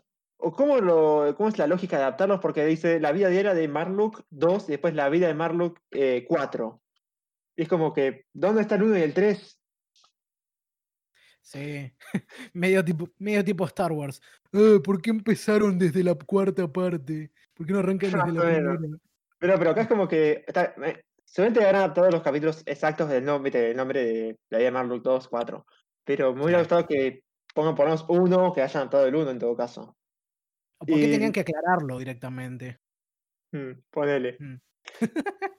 bueno, eh, sí, sí, no, prometo, prometo que para la próxima sesión voy a ver la película y vamos a hablar porque tengo muchas ganas de, de ver para dónde sigue Made in Abyss.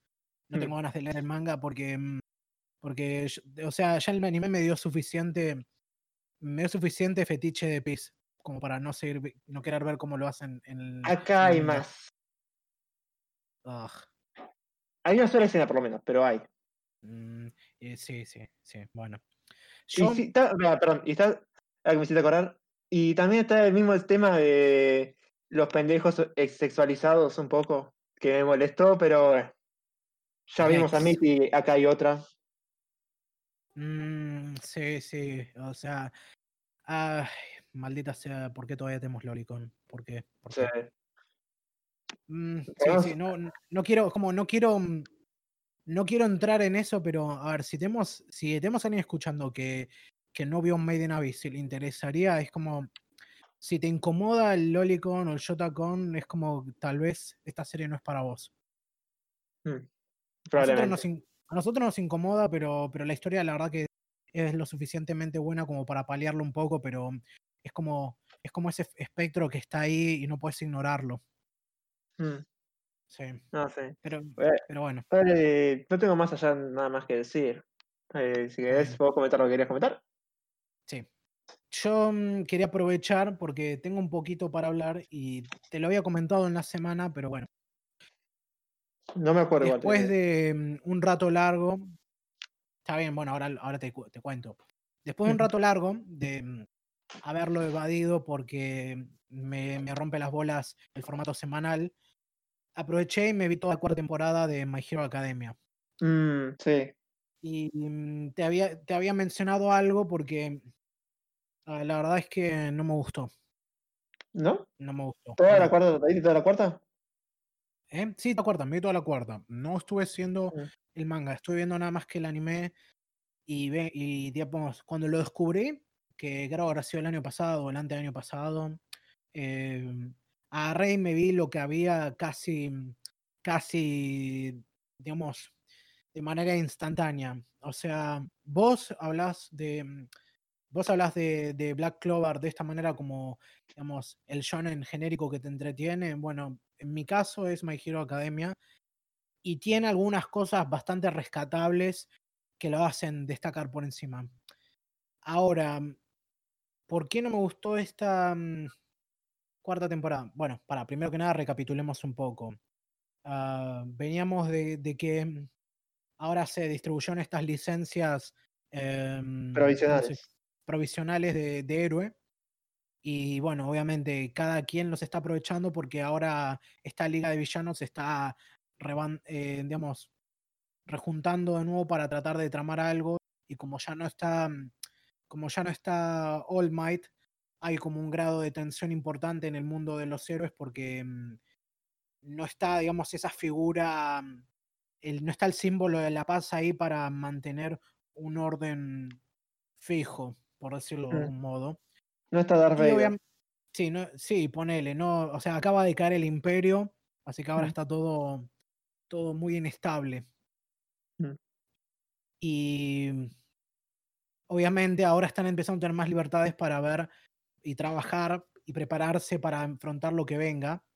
Pero obviamente por ahora solo seguimos a un puñado, en, pri- eh, en principio a Midoriya, obviamente, y mm, algunos otros que siguieron, digamos, seguir trabajando con esto. Midoriya eh, aprovecha la oportunidad y se va a trabajar con Sir Nightai, que fue el secuaz de All Might. Y todo transcurre en base de- a partir de ahí, porque ahora aparece un nuevo villano que es este tipo Overhaul. Este que es un- Yakuza. sí, este Yakuza que, mm, que, está, que está preparando un arma para destruir dones, pero también tiene un- una, una extra para potenciar dones. Y no. mm, Y ya acá es donde empieza a aparecer las cosas que no me gustan, porque con todo lo que sigue después es este avance de cómo, mm, digamos, eh, todo el grupo de a poco se va mm, metiendo así en cosas cada vez más serias. Pero mm, toda esta, toda esta temporada se sintió como una regresión por el hecho de que a pesar de que son 25 episodios y son como dos partes, porque una parte es, por ejemplo, toda esta lucha contra Overhaul y toda la otra es el festival de, de la ¿Cultural era? el festival cultural del, del colegio, ah, no pasa nada realmente significante para mí. O sea, Lo no hay, último. no, ni siquiera lo último. Em, cuando digo no pasa nada significante, lo digo porque para mí este villano Overhaul y todo lo que supuestamente pretende hacer se sintió con algo como algo que me dejó con gusto a poco. Porque su plan para mí no tiene ningún sentido, su motivación me parece extremadamente floja y todo lo que pasa, eh, digamos, el único peso que tiene en la trama es el, des- el poco desarrollo que se le da a este personaje que se, que se presenta al final de la tercera temporada, que es, em, que es Togata, que era el, el que se suponía que iba a ser, bueno, su, su nombre de héroe es Lemillion, y era el que se suponía que iba a ser el heredero de, de All Might hasta que apareció Midoriya. Y mm, él es, él es realmente en toda esta parte el único personaje para mí que recibe algún tipo de desarrollo, digamos, más allá de lo que ya venimos viendo. Después, ponele en la segunda parte, hasta cierto punto podrías decir que mm, gana algo de perspectiva mm, o de avance este personaje, ¿cómo se llama? Endeavor, el viejo de Todoroki. Kirishima también tiene un. No sé si un desarrollo. Es como. Bueno, sí, Yo le Kirishima diría también. desarrollo. Le diría Kirishima, o sea, como. esta temporada, en esta temporada se le da un poco de atención a estos otros, a estos personajes secundarios, pero no es nada o que no esperarías de estos personajes o que ya no hayas visto en otros lugares y se vuelve mucho, se vuelve más de lo mismo para mí. Sobre todo por el hecho de que para, al, final del, al final del día es la historia de Midoriya y es el único que realmente me interesa ver para dónde va. Y acá no le pasa nada, acá es como que se regresa a este, a este protagonista genérico que dice, quiero volver más fuerte, tengo que volver más fuerte, tengo que proteger a todo el mundo, ¿viste? Es como que se Mm. vuelve ahí y hasta no, no ves ningún destello tampoco de como inteligencia o algo, algo que te recuerda cómo es él, a diferencia de cómo venías viendo. Y con Ponele el que- tema de la pelea contra. Contra Gentle. ¿Contra quién? Contra Gentle. Ah, ah, ese, sí. Eso también, no me, no, no fue nada realmente para un personaje desperdiciado. Ahora voy a llegar a eso. Mm. Pero ponele, hay cosas que se plantean, como por ejemplo en el desarrollo de Kirishima, am, te tiran esto de que es el tipo que también quiere hacerse fuerte porque porque siente que no está a la altura del héroe que quiere llegar a ser, porque se ha acobardado en momentos de, de la verdad. Y no sé, te, y te plantean, por ejemplo, el hecho de que él conocía a, mm, a Mina, que es la piba esta, la rosada, desde la secundaria, pero es una cosa muy sacada así de la nada, porque en ningún momento de la serie ves ningún tipo de interacción que te implique que ellos se conocían desde antes. Pero tampoco, tampoco se hablaban, así que no sé si. Pero algo te, algún indicio te podría dar. Son esas cosas que, que mm, a ver, es un detalle pequeño, es algo quisquilloso, lo admito, pero son esos detalles que, que viste, son esas cosas que se sacan así de golpe para poder avanzar la trama y, y claramente no estaban planteadas desde el principio. Eso es solo un detalle. Lo que, una de las cosas que realmente mató a esta temporada para mí es que hubo una caída muy, muy, muy grande de, de la calidad de la animación. Porque todo esto de, esta trama que se vuelve genérica y qué sé yo, es palpable, o mejor dicho, es tolerable si me puedes mantener el nivel de cómo se venía manteniendo hasta ahora y era. Y era. Mm, y tenías esas peleas increíbles que venías teniendo hasta ahora. Y. Hasta donde tengo entendido, em, gran parte de la producción como que se vio recortada por el hecho de que se estaba produciendo una película al mismo tiempo con el mismo equipo de gente. Por eso tenés tantos momentos en que la animación se ve tan tosca.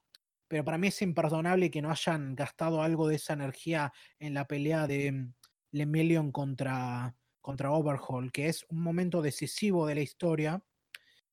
Y lo que ves son, son diapositivas, es una presentación en PowerPoint. Es pero es hasta cómico cuando lo ves. O sea, me acuerdo que e, es un momento, es un momento muy intenso y serio, porque obviamente voy a entrar en spoilers. el Emilion pierde su don y mm, en medio del combate, y a pesar de eso, digamos, lo impresionante es que tiene una determinación tan grande que aún a pesar de, de, la adversidad a la que se enfrenta, no se detiene con tal de poder, proteger a la pibita esta Aerie, que es, digamos, la fuente de poder de Overhaul, porque es la que tiene el don para destruir dones, que le da la posibilidad de crear esta droga. no es ese don, pero sí. Sí, bueno, pero, pero lo logra crear a través de Sí, a través de eso, sí. Ahora, hablemos justamente de Overhaul. Este, este villano, la verdad que me dejó con gusto poco por lo que dije antes su motivación y su plan no tienen sentido para mí, porque habla de que los dones son como una enfermedad que hay que erradicar, pero al mismo tiempo depende 100% del don que ya tiene para poder, digamos, imponer esta dominación que trata de, de, de, poner para poder reconstruir, eh, digamos, su clan, algo por el estilo, no me acuerdo exactamente qué es lo que quiere decir, mm. porque nunca lo aclara del todo quiere como recobrar el honor de ese clan, de porque los Sí, porque el, maestro, porque el maestro, el que lo adoptó, el tío, no por el que era. Porque, sí, porque el capo del clan está en su lecho de muerte y él le pidió como último favor, porque en el mundo de los héroes, tipo, el crimen organizado mm, no se ha adaptado a los cambios y están en, decadencia, en Japón por lo menos. Mm. Y mm, y eso, es como, no, no terminas de entender que para qué lado quiere ir. Termina pareciendo como que este tipo en realidad no, no tiene idea de lo que hace. O sea, es peor que llegará que aquí en ese sentido. Quiere decir, Shigaraki es, es curioso porque para mí es como una especie de Kylo Ren, pero que no tiene conciencia de sí mismo, porque tan, trata tan desesperadamente de, de estar a la altura de, de, All for One y de, y de ser tipo como un villano respetable y fracasa constantemente, no puede, no puede dirigir un grupo, no tiene ningún plan, no sabe qué es lo que quiere, es, es, es realmente... Mm, no, creo que... Es, un personaje realmente patético, pero aparece este tipo y, por alguna y parece súper amenazante y, y, decidido, o sea, todo lo opuesto a él y termina siendo menos que él para mí. O sea, lo único que logra es, em, obviamente, generar, generar este, ah, logran matar a Night Eye. Ese es un personaje que para mí quedó súper desperdiciado. porque no hubo, no hubo realmente ningún desarrollo con él. Hay una, iba un, apuntaba que iba a pasar algo y terminó quedando ahí. Y... Creo que más que nada lo que dejan ahí es, eh, es, el tema de All Might que le va a pasar. ¿Cómo? Que All Might iba a morir, viste que decían eso. Ah, sí, bueno, eso es lo que digo. Que... Mm. Creo que, creo que era, creo que el, creo que es el problema que tenés también con estos personajes que va. Em, debe ser difícil escribir un personaje con clarividencia porque em, es casi una forma de crear un Deus es máquina, si lo ponen se hacen mm. un poco. Mm. Sí. Eh, no sé qué decir. O sea, el anime yo no mira de la cuarta temporada. ¿Adapta lo que pasa después del arco de, de Overhaul? Como cuando transportan en el camión. Sí, que lo que va y le, le destruye la mano y, y, ahora como que se están preparando para, para otro ataque, pero, no, mm. pero se, llevan, se llevan las cinco balas que le quedaban ahí para destruir dones. No sé, yo sé que este arco fue más que nada, pues yo lo leí en manga, eh, para que los que no lo sepan, eh, ya estoy al día. Eh, ese arco creo que me pasa, es como una transición para lo que está pasando ahora, es como Sí, ¿cómo podemos decir? Un poco de razón, fue un poco desperdiciado. Creo que fue para mostrar un par de cosas, tipo One for All del 100%. Eh, no, me, molestaría decir que fue casi para mí puro relleno. Porque, pero, qué cosa que en realidad no es, no es, 100% mm. correcta porque, de vuelta, no, no es que tuvo su motivo, no es que lo olvida. No es que no pasa nada significativo. El tema es que pasa tan poco que sentís que que se siente como una trama ultra estirada, algo que se podría haber resuelto en mucho menos tiempo, tarda mucho más de lo que, de lo, de lo que estuve dispuesto a tolerar. O sea, estuve muy cerca de abandonar y dejar de seguir viendo, pero mm, la curiosidad me terminó ganando porque estaba llegando al final de esa parte y quería ver qué pasaba después. Mm. Y lo que pasa después no es nada particular, digamos. No, el otro arco fue. Después de que el este y los Yakuza, viene viene mm, este pequeño arco de festival de, de, mm, la secundaria mm. y todo gira en torno a que, a que hay, está este otro villano medio fallido que es este Gentle, eh, Gentle Gentleman eh, en Spanglish, lo sé, ah, y su secuaz, la Brava, que yo siempre pensé llamar Love, o sea, en, en las traducciones en el momento estaba entre La Brava y Love Lover, que para mí tenía más sentido Love Lover, pero terminó siendo La Brava. Love Lover suena divertido, La Brava es como... Es que el, nombre es, el nombre es ahí no me acuerdo qué cosa. Y el, el, poder de ella tiene que ver con el amor, entonces Love Lover tiene sentido. Ahora, La Brava... Sí, aparte, que, sí, aparte que suena divertido, tiene sentido, es cierto. Pero este también es otro personaje súper desperdiciado porque fue como un intento de hacerlo como un opuesto a, mm, a, Midoriya y mostrar qué es lo que le pasaría a alguien que realmente no, no, aunque tenga el potencial, no está a la altura de las circunstancias. Mm. Y mm, en algún punto es, es, es, mucho más interesante, a ver, es mucho más interesante que, que Overhaul, porque aparte al, al, final del día ni siquiera es realmente un villano, es como, bueno, es un villano, pero pero es como un, terrorista menor que solo, solo anda haciendo bromas pesadas. y, el tema es lo que representa, más que nada. Sí. Pero, eh, pero de vuelta, pero insisto, se termina quedando corto porque no incide en nada, porque el, principal problema que representa para, mm, para, para Midoriya y para los demás es que iba a intentar infiltrarse en el festival para mm. nadie sabe realmente qué iba a hacer porque el tipo, digamos, tiene, tiene esa cosa de que maneja esa imagen de que no, él no mata ni hace nada, es como que se cree que es una especie de, Robin Hood, pero que llama la mm. atención en vez de robarle a los ricos para darle a los pobres, porque, mm, porque trata de publicitarse por YouTube, o sea, es como una especie de youtuber improvisado. y es, es eso, es una payasada y no y entendés que es una payasada y está perfecto pero, mm, pero la consecuencia es eso, digamos, como todo está, mm, como todos están en extrema alerta porque nadie sabe cuándo podrían atacar a, a la secundaria y podrían haberse, armarse más quilombo. La regla era, si alguien, si alguien ataca o algo pasa, evacuar y cancelar todo. obviamente, mm. Midoriya no quiere que pase eso porque están armando un, un, Festival. un show, un show muy particular porque quiere invitar a, invita a Eri, a la piba esta, a la, a la Loli poderosa, ¿viste? Para que. Y al para Emilio lo poder- hacen lolicón, la puta madre. ¿Cómo? Al Emilio lo hace lo- lolicón.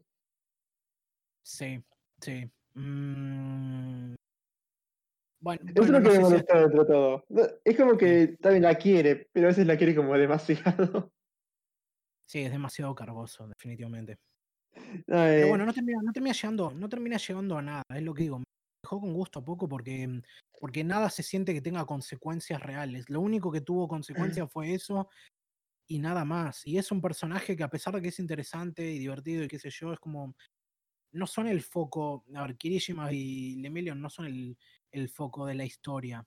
No, pero un poco te, te desarrolla otro personaje para que no, no pase lo mismo que en Dragon Ball o en otros lados que queden siempre Vegeta y Goku salvando todo. Pero bueno, pero es que es eso, se siente como algo para, para hac- hacer tiempo, porque, mm, porque mm, es la misma, lo que te hace preguntar por qué, cada- por qué siguen agregando cada vez más y más personajes. O sea, ¿qué, ¿cuál es el punto? No, no tiene sentido. Ver, que expandir el mundo. el Lo que que el tipo elenco- quiere es hacer un. no, pero que el, elen- lo que- sí, pero que el elenco, por ejemplo, que el elenco del, del, digamos, de la clase sea grande, pero que sus, desa- digamos, sus personalidades sean eh, más o menos, digamos, duodimensionales, funciona Mm. por el hecho de que mm, pensás en, digamos, en la clase 1 como un grupo y no como personajes eh, por separado, salvo algunos en particular. Y eso ayuda a hacerlo más llevadero, pero Mm. agregar cada vez más y más personajes que aportan poco o nada y, digamos, esforzarse en- en tratar de darles como su pequeño momento de gloria a cada uno, hace que, mm, que digamos, el foco se termine diluyendo y, mm, y bueno, es lo que digo, es como que, mm, como que sentís que no va para ningún lado. Una, una cosa que leí por ahí de una crítica que alguien hizo y me pareció muy interesante, bueno, que en su crítica planteaba, tal vez no resolvería muchos de los problemas, pero que tal vez un giro de tuerca interesante para la historia y que sería, por ejemplo, matar a uno de los pibes de la clase. Eso le daría, por un lado, consecuencias a lo que ocurre, le daría peso a la situación en la que están y realmente generaría como un cambio de dinámica. Mira, no recién sé- ahora está con ese tema de matar. No, voy- o sea, no, no voy a comentar mucho más de eso, pero ahora se, las cosas se pusieron serias, así que no bueno, sé. pero ahora, pero, eh, pero ese es el tema, ¿viste? Si tengo que estar Sí, sí. leyendo el manga para poder pon- ponerme a eso, es como. ¿Qué sentido tiene, no? Pero mm, A mí, el final, el eh, final hasta cierto punto tuvo algo, porque un pequeño clímax ahí cuando te das cuenta de que los Nomu todavía están ahí y empiezan a atacar y le dan ese me- momento de gloria a Endeavor. Tiene que probarse realmente como eh, para mostrar que es el número uno. Mm. Y aparte, en medio de eso, nos presentan al- a los otros top 10 y sale, salen y le dan ese pequeño momento también al pie este de, la, de Ángel, que no me acuerdo cómo se llama. eh, Hawks, Hawks, sí. no sé, Ahí, a pues, ahí a, la waifu, a la waifu de ahora de Boku no Hero, que es. Mirko, Sí, sí, a la mujer conejo. Que, Y, o sea, lo mm, que pasó del manga es buenísimo, o sea, se merece, se lo merece por lo que pasó en el manga. aparece y, lo- y le, hacen da- le dan dos líneas nada más. No, pero por lo que pasó ahora en el manga, se merece todo. Está bien, bueno, está bien, pero. No sé, digo, visión a futuro, pero para que un poco se entienda el, el favoritismo. Pero, pero bueno, ya, ya lo estiré demasiado. Más allá de que tuvo ese, ese pequeño momento en sus últimos dos episodios, de vuelta, mm, creo que mm, creo que si ahora me dan ganas de seguir, voy a tener que mandarme a leer el. Creo que incluso ahí puedo, puedo avanzar más rápido. ¿Viste? No Mm, porque no me gusta, no me gusta ponerme en esa postura de, bueno, hay que hacerlo tipo como un speedrun, ¿viste? A ver cómo puedo e- economizar mi tiempo. Quiero poder Mm. disfrutarlo, pero pero pero ver ver esta temporada se sintió lo opuesto a eso. O sea, ujú. mm, ¿viste cuando viste cuando estás en una situación de decís estoy perdiendo mi tiempo, ¿por qué, por qué sigo con esto, viste? Y terminás siendo casi por inercia. Toda persona como jugando al Sims, sí.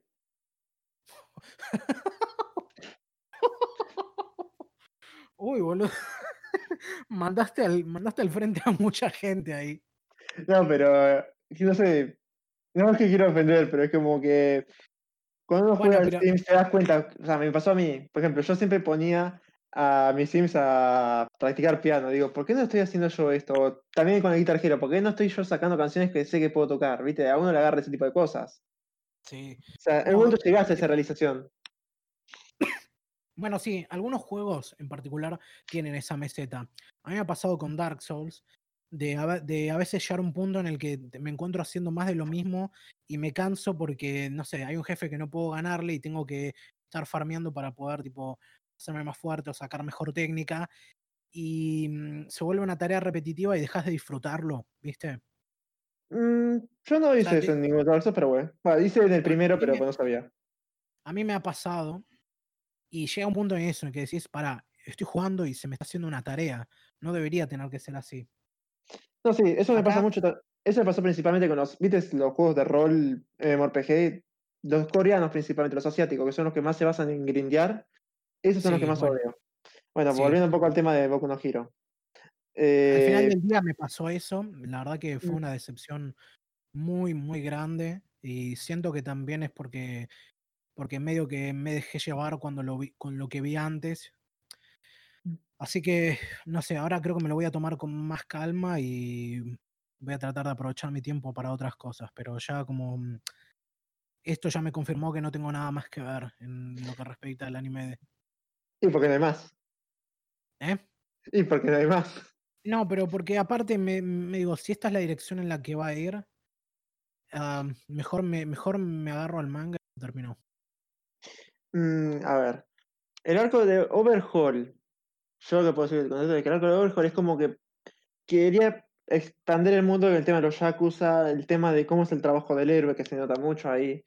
Me parece que va a poder ser, después eso se, se, va abandonando porque va a pasar algo más grosso.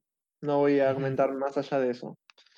Eh, y bueno, el arco de. Y también para de poner la idea de se pueden quitar los poderes, porque es algo bastante importante. Pensar que a todos, todo héroe le sacas el poder es inútil haces mierda a la sociedad en cosa. Eso es lo importante para mí de lo de Overhaul. Y en parte ah, está muy bueno ver. No, me hiciste acordar. Hay un último detalle. Hubo una pequeña cosa que surgió en esta temporada que sí me hizo, que, que, fue como algo interesante. Que es que hay un pequeño momento en el que Todoroki y Baku están haciendo esa pasantía para poder tener su licencia. Ah, sí. Y mm, tienen que básicamente enfrentarse a este, estos pibes de primaria y ver cómo tratar de, de ayudarlos a, a educarlo solo por el estilo, ¿viste? Algo, por, algo así. Y se mm. plantea el concepto de que, de la teoría de, mm, no me acuerdo el nombre exactamente, pero hay una teoría dentro del universo de, mm, del mundo de My Hero Academia que dice que va a llegar un punto en el que los dones se van a hacer tan fuertes y complejos que, digamos, la humanidad autodestruyéndose si se lo sigue utilizando. Algo, algo así es el planteamiento y me pareció interesante porque justamente hablaba de cómo con cada generación los dones se vuelven más, más fuertes y más complejos. Y los pibes pueden hacer cosas más impresionantes a menor edad, pero al mismo tiempo cada vez tienen menos control, o sea, vuelven más difíciles de entender también. Mm, no, parece que está... Porque justamente... con lo que está pasando ahora, con algo que va a pasar. Sí, porque habla de que como la genética obviamente mm, avanza más rápido de lo que evoluciona el cuerpo humano. Mm. No, es una cosa eh, exponencial. No, sí, me pareció interesante. Era más interesante con lo que pasó con Deku. Eh, después eh, no, no, puedo, no puedo decir absolutamente nada. Que es lo que va a tratar la temporada que viene. Así que. Pero me parece buen foreshadowing eso. Sí, buen, buen, em, buen, planteamiento para lo que va a venir. Eh, ¿Qué te iba a decir? Bueno, un poco viendo. Shigaraki es como que quiere algo. O sea. Shigaraki no, eso total. No pongo en duda, pero, pero lo que tiene es que es como, es como un pendejo. Sí, muy pelotudo. quiere, quiere, algo, pero no sabe qué es lo que quiere. Y solo, solo lo quiere. O sea, mm, solo, solo actúa por, por impulso. Sí, poco se nota, pero o sea, se nota en el sentido que es muy pelotudo. Pero va teniendo su desarrollo. O sea, es, es muy progresivo y ahora en la temporada que viene va a tener su momento. Igual si esto no, no quita que la temporada por ahí sea cargosa, pero que voy es como que el tipo quiere llegar a algo. Y sí, la temporada. Y después el tema del arco del festival. Se... A mí me gustó mucho el, conflicto entre Deku y Gentle porque es como que uno, los dos tiene, uno tiene que tener al otro porque si no, no. Es como que pierde su razón, no digamos su razón de existir. En el caso de Gentle sí, pero como que Deku estaría fallando a lo que sería ser héroe, porque quiere ver a él y todo bien, eh, todo eso, y Gentle tiene que hacerlo sí o sí, porque si no, no es un villano, no sé, no me acuerdo bien ahora. Eh, no es un villano, no tiene sentido de la vida, o sea, nada, no hizo, todo lo que hizo le salió para el culo. Entonces es como que Deku es como también el momento en que Deku tiene que detener un villano él por cuenta propia, sabiendo lo que significa ser un villano, o sea, o no un villano, pero lo que es significa tener el otro eh, o ser héroe, cosa que creo que se queja Shigaraki, no sé si Shigaraki, pero una de las críticas a la sociedad del héroe, que es eh, cortar los sueños al otro, cagarle la vida, ¿viste? Eso me parece interesante. no sé. Y también lo que decías vos del tema de los rebotes, eh, de la pelea de Gentle con Deku, ahí un poco estaba, a mí me gustó un poco más, o sea, mejor que me pareció un poco mejor coreografiada que la de 100%, en el sentido de que. Mucho más interesante. De, usa la cabeza y. aparte, ese tipo tiene un, tiene un don que, que bien utilizado no solo es súper útil, también es bastante poderoso. Mm. Sí, pero viste, ahí justamente la sociedad lo mandó a la mierda por el tema de que no es un don útil. No, no es, que es un don útil, no es útil, es que. Mm, a ver, algo que te plantea constantemente la serie es que no, no, hay, no es una cuestión de qué don es útil o qué, cuál es inútil, es cuestión de, mm, de encontrarle la vuelta, por decirlo de algún modo. no, sí, pero la sociedad no tiene otra forma de. Perdón, no tiene, no tiene, otra forma de decir este don es fuerte que con el examen ese, y ese examen no abarca todo lo que puede abarcar.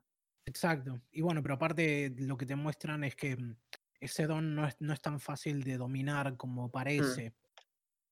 Parece. Esas cosas, esos pequeños detalles son cosas muy apreciables. O sea, el dar, el tomarse el tiempo de tratar de, no solo de encontrar digamos, ideas interesantes o divertidas para crear poderes, sino también encontrar la vuelta respecto a qué representa ese poder, cómo moldea un poco a la persona, qué, mm. qué provechos puede sacarle y cómo. Y eso, eso se vio más con Mirio, así que no sé si era tan importante desarrollarlo.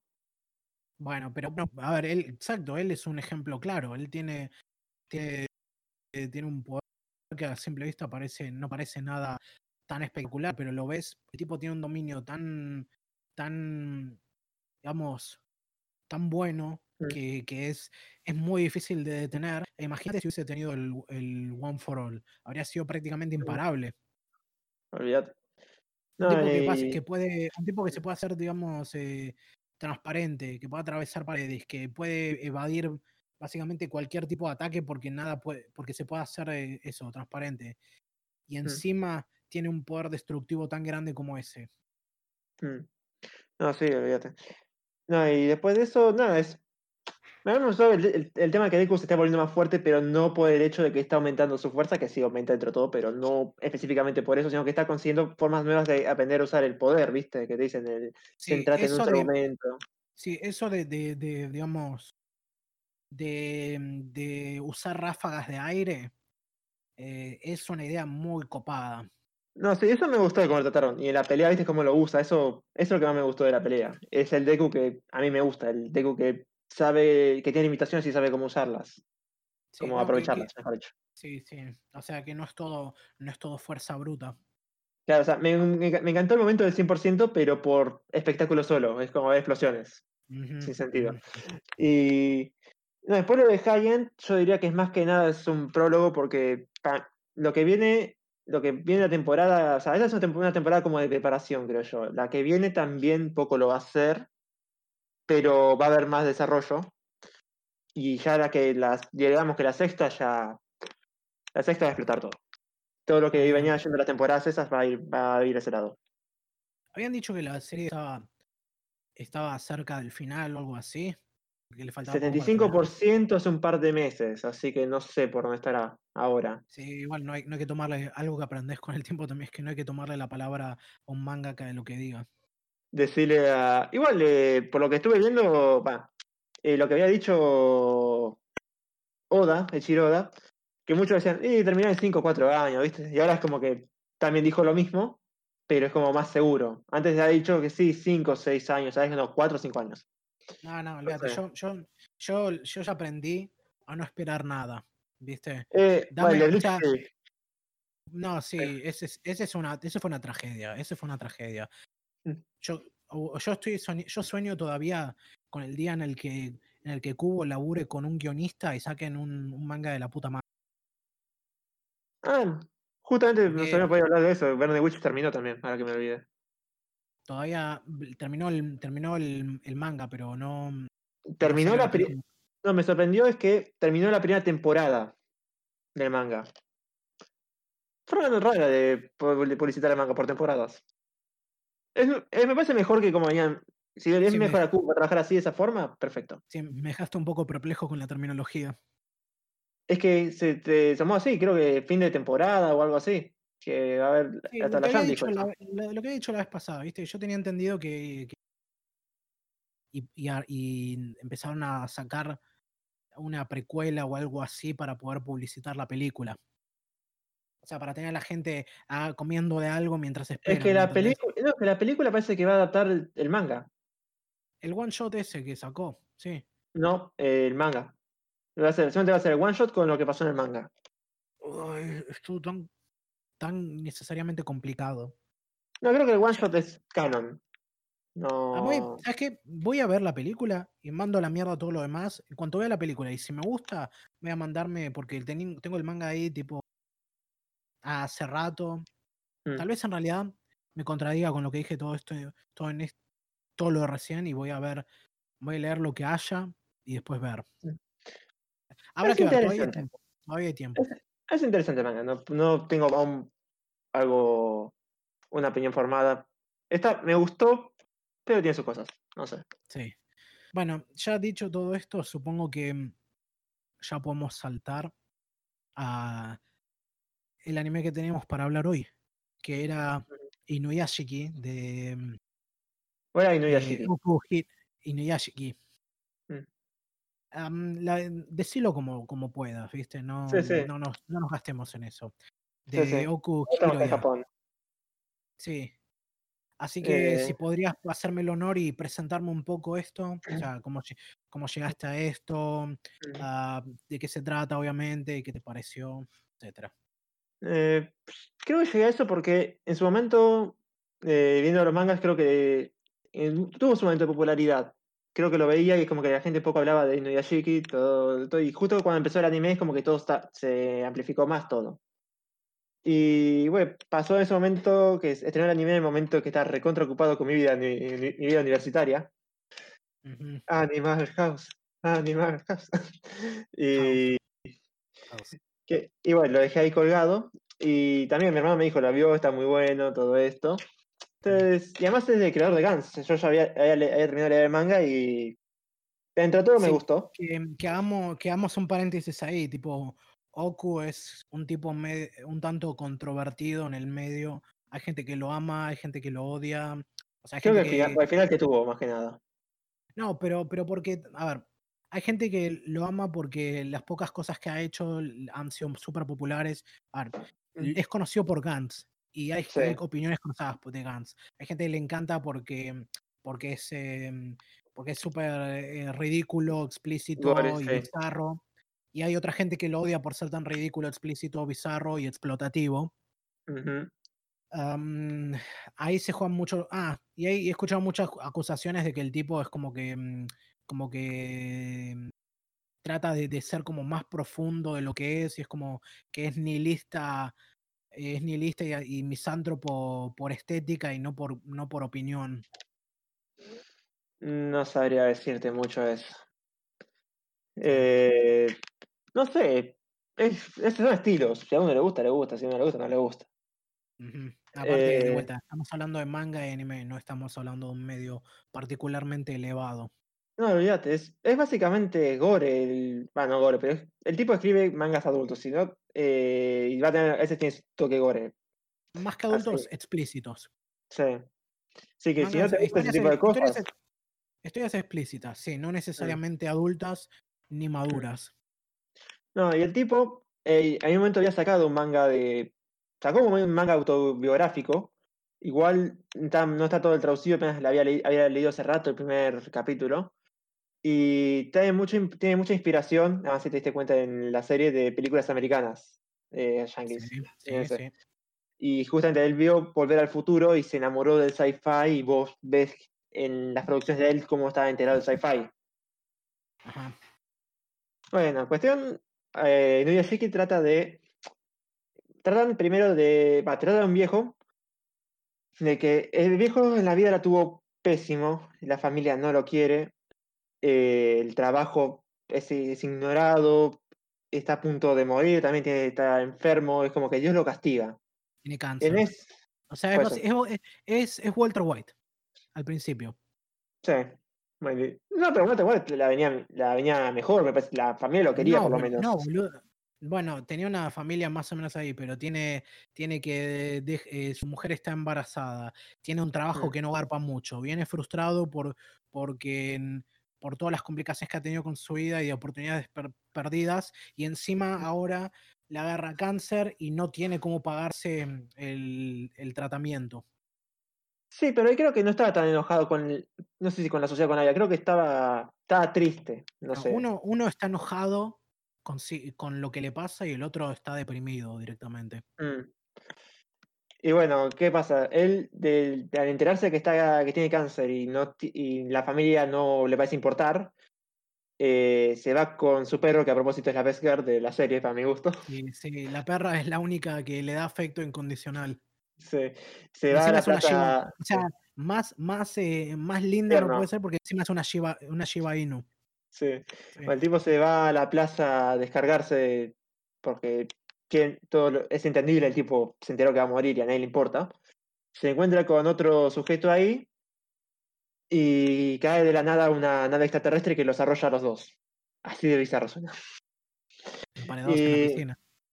Bueno, Y bueno, la- los aliens lo reconstruyen, o sea, dice, saben que se mandan una cagada y dice, vamos a reconstruirlos para que nadie se entere que estos faltan, lo están faltando. Pero los, las unidades que, con las que lo que quieren reconstruir son robots eh, armados. Y bueno, lo reconstruye, los tipos no se dan cuenta de eso, se despiertan con los mismos recuerdos que tenían hace rato. Y, cada, y, y se trata, y la serie trata de que cómo cada uno va usando el poder, cómo cada uno es humano a su. cómo, cómo, es la, cómo uno se siente humano, mejor dicho. Bueno, Sí, ¿vos qué te pareció la vuelven- serie? Sí, a ver, lo que tiene es que los dos se vuelven básicamente Terminators, Sí. con varios, como con varios, digamos, artilugios y cosas así, pero son, Mm. se vuelven armas de destrucción masiva, en Y sí. esencia. Creo que hasta los mismos aliens decían, estos, estos tienen la capacidad de destruir el mundo. Sí, sí, lo plantean ahí, sí. Y bueno, a ver, nuestro protagonista, Inuyashiki, am, em, lo que descubre es que al descubrir esto, dice, bueno, voy a tratar de usarlo para ayudar a la gente y hacer el bien. Mm. Pero no, lo, no le da muchas vueltas, o sea, se da cuenta de que mm, va siguiendo su viaje, como de a poco va descubriendo Mm. las habilidades y las cosas que tiene. Pero el nuestro otro personaje que se vuelve un Terminator también, que es em, Shishigami, es un adolescente, o sea, es, es casi completamente opuesto a él. Es un pibe, es un pibe que, al des- que al descubrir qué es esto, básicamente se da cuenta de que es poderoso y ahora mm, No se siente una- humano. Se deja sentir no se- humano totalmente. deja de sentir humano y, y es como una cosa medio, a ver, para los que vieron, una cosa medio Tetsuo, o sea, recibe un poder enorme y se vuelve, mm, y en, y en su delirio de volverse una especie de dios, se vuelve un psicópata. Mm. Y usa su poder para, para mm, en principio, primero para, para, digamos, para aventajarse y, no sé, robar plata o, mm, o destruir cosas porque sí, pero, pero de- de- después se da cuenta que le gusta matar y Mm. empieza a hacer eso. Se- Y toda no es la- que y- gusta, les, yo creo que como que se siente vivo. No sé si Eh, sería bueno, vamos, a- vamos a ponerme- No sé. descubre que descubre que, que, que es buen- que puede matar y lo empieza a hacer a- indiscriminadamente. Y todo el, el resto de la historia gira en torno a cómo estos dos, como bien dijiste, van a ver, se terminan entrecruzando inevitablemente porque uno trata de hacer el bien y el otro hace el mal. Mm. Y mm, a- creo que lo primero que tenemos que llamar la atención es el hecho de que este es un, este es un anime popular. Bueno, no sé si popular, pero este es un anime mainstream ah, protagonizado por un señor de mediana edad. Cosa que, 58, te- a ver, no sé, 58 años te parece mediana edad? No sé. y a ver, tengo entendido que la tercera edad es a partir de los 65. Ah, entonces eh, ahí está justificado. Pero, pero mi punto es, estamos hablando de un medio que acata específicamente al- a un público juvenil, en el Mm. que cuando, es- cuando es una historia, digamos, en el que las historias em, adultas o protagonizadas por adultos son siempre gente joven, o sea, jóvenes adultos, personas entre 20, 30, algo así. Esto es algo muy raro, tener un protagonista que sea, digamos, un- una, una persona de mediana edad, sí, Sí. un viejo, un viejo en comparación Sí, sí, sí, sí. que, que básicamente se vuelve como una especie de, de, de- de- de superhéroe, así vigilante, o vigilante, ponele, y, mm, y todas las bizarreadas que vienen, porque de vuelta hablamos, este es, una obra de Oku, así que si viste Gantz ya te das una idea de qué cosas bizarras ocurren. Acá lo bizarro Hasta es medio punto. Me sorprende que estuvo resolvido en el tema del sexo. Pero bueno, eso me sorprende. Sí, ahora. sí, no fue a la parte más explotativa con eso, Mm. pero sí, a ver, tiene mucho de explotativo. Acá, en cambio, digamos, te agarra de, crear drama intenso, en cuanto que, digamos, los personajes buenos son súper buenos y los personajes malos son súper malos, y el que es muy malo, que es este pibe de Shishigami, es, es digamos, es prácticamente, es irredimible porque mm, lo ves matar gente inocente como si nada, lo ves causando destrozos y, y quilombo sin chistar, y, y, y en cambio, digamos, em, eh, Inuyashiki es, es, es completamente bueno, no le falla nada, es, sus únicos defectos son, es que es demasiado bueno. Mm. O sea, mm, el tipo salva a la gente, protege. Solo tiene un momento medio cuestionable, que es un episodio en el que, mm, en el que salva a una pareja, de, en el que la, la chica es secuestrada por un, por un yakuza y casi traficada. Y el tipo va y mata a, a todo el sindicato. No, no los mata, les saca los ojos y lo deja paralítico de por vida. Bueno, mm, No los mata en vida, pero no, lo- no los, no los mata, pero, pero sí deja los, los lo daña deja muerto en vida. bastante. lo deja muerto en vida. daña, sí, sí, los daña bastante. Y de una forma bastante brutal. Sí. A ver, no son, no son, gente buena, o sea, lo que digo, o sea, el- todo está exagerado a tal punto de estos, estos, eh, estos yakuza son, son, son, son animales. Por lo menos el flaco, van- no sé, lo demás no tengo idea. no Pero además, sí, eh, no, no puedes, lo demás no puedo decir nada, pero el flaco sí. Bueno, pero los, los pinta, los pinta, pero los pinta como gente eh, de la peor calaña y sin ninguna Mm. cosa humana, casi te diría. No, sí. Y, mm, y bueno, a ver, es, es, es muy alocado, es bizarro, tiene, tiene ese choque entre, entre, entre humor muy, mm, digamos, muy sádico y también mucho, mucho humor negro, mejor Mm. dicho, quise decir. Muchos giros y vueltas de rosca así. Pero es, cortito, así que eso lo Mm. ayuda a hacerlo más palpable. Y los dos, y los protagonistas son bastante interesantes y se les da, va, no interesantes, son bastante entretenidos Mm. y se les da mucha atención. Y los secundarios también, no se les da tanta atención, pero, pero por lo menos tienen un ida y vuelta interesante. Pero ya di- dije todo esto y tal vez si no te, mm, a ver, si no te cabe, mm, si no te cabe específicamente eso es, y si no te gustó Gantz o qué sé yo, Mm. va a ser difícil que puedas tolerar esto. Porque. mm, No, nada, estaba pensando ¿Qué a decir, poco lo que decís. El prota... Sí, eh, lo que decís es como que los buenos son buenos, los malos son malos. Y después el resto, la, el resto de la gente es, no pelotuda, pero ignorante. Es como que le chupa un huevo todo. Sí, ¿sabes qué? Mira, entre mis notas, algo justamente. Yo no tengo muy visto Gantz ni ninguna otras cosas que hizo Oku, pero el tipo me da un aire mucho a. a- no sé cómo ponerlo. Esta historia se siente mucho como una fantasía de poder. Eso me pareció más Gantz, Y, no ca- y cabe la casualidad que, el, que, que Oku. Bueno, pero esto también tiene un Mm. poco de eso. Y cabe justo que, que el Oku está me- más cerca de, de la edad de su protagonista que de su antagonista. Además, Y toda la, toda la historia me da un aire. A ver, toda la historia me da un aire a, a algo, algo, digamos, muy. Llamémoslo edgy, ¿viste? O sea, ser tipo. Ser tipo. ¿Cómo decirlo? Transgresor o provocador por el hecho de Mm. serlo. Con, medio con la sensibilidad de un ateo de 14, ¿viste? Eh, es como, como que trata de constantemente de ponerte al público como estúpido o como ovejas así, que son todos manipulables, que nadie entiende nada ni, ni puede hacer nada. Y es como que es, es una crítica ultra vacía, ¿viste? Es como está diciendo, oh, la gente, la gente son todos, son todos ovejas, ¿viste? Son todos ah, así, Mm. ¿viste? Re manipulables y, a mí me bronca un poco que siempre lo de Rey lo no trata igual. nada, no, Lo de Rey, me sale Rey, pero lo de, lo de Forchan. Lo trata siempre igual. Ah, los Chuchan, los de Chuchan, sí, sí. Sí. Que es tipo, o sea, es, es 4chan, pero aún más rancio todavía. Bueno, no sabemos si lo es Em, igual, eh. si lo sigue siendo o no. Es algo que Bueno, es sí, el anonimato que no podemos decir mucho, así que. sí, sí.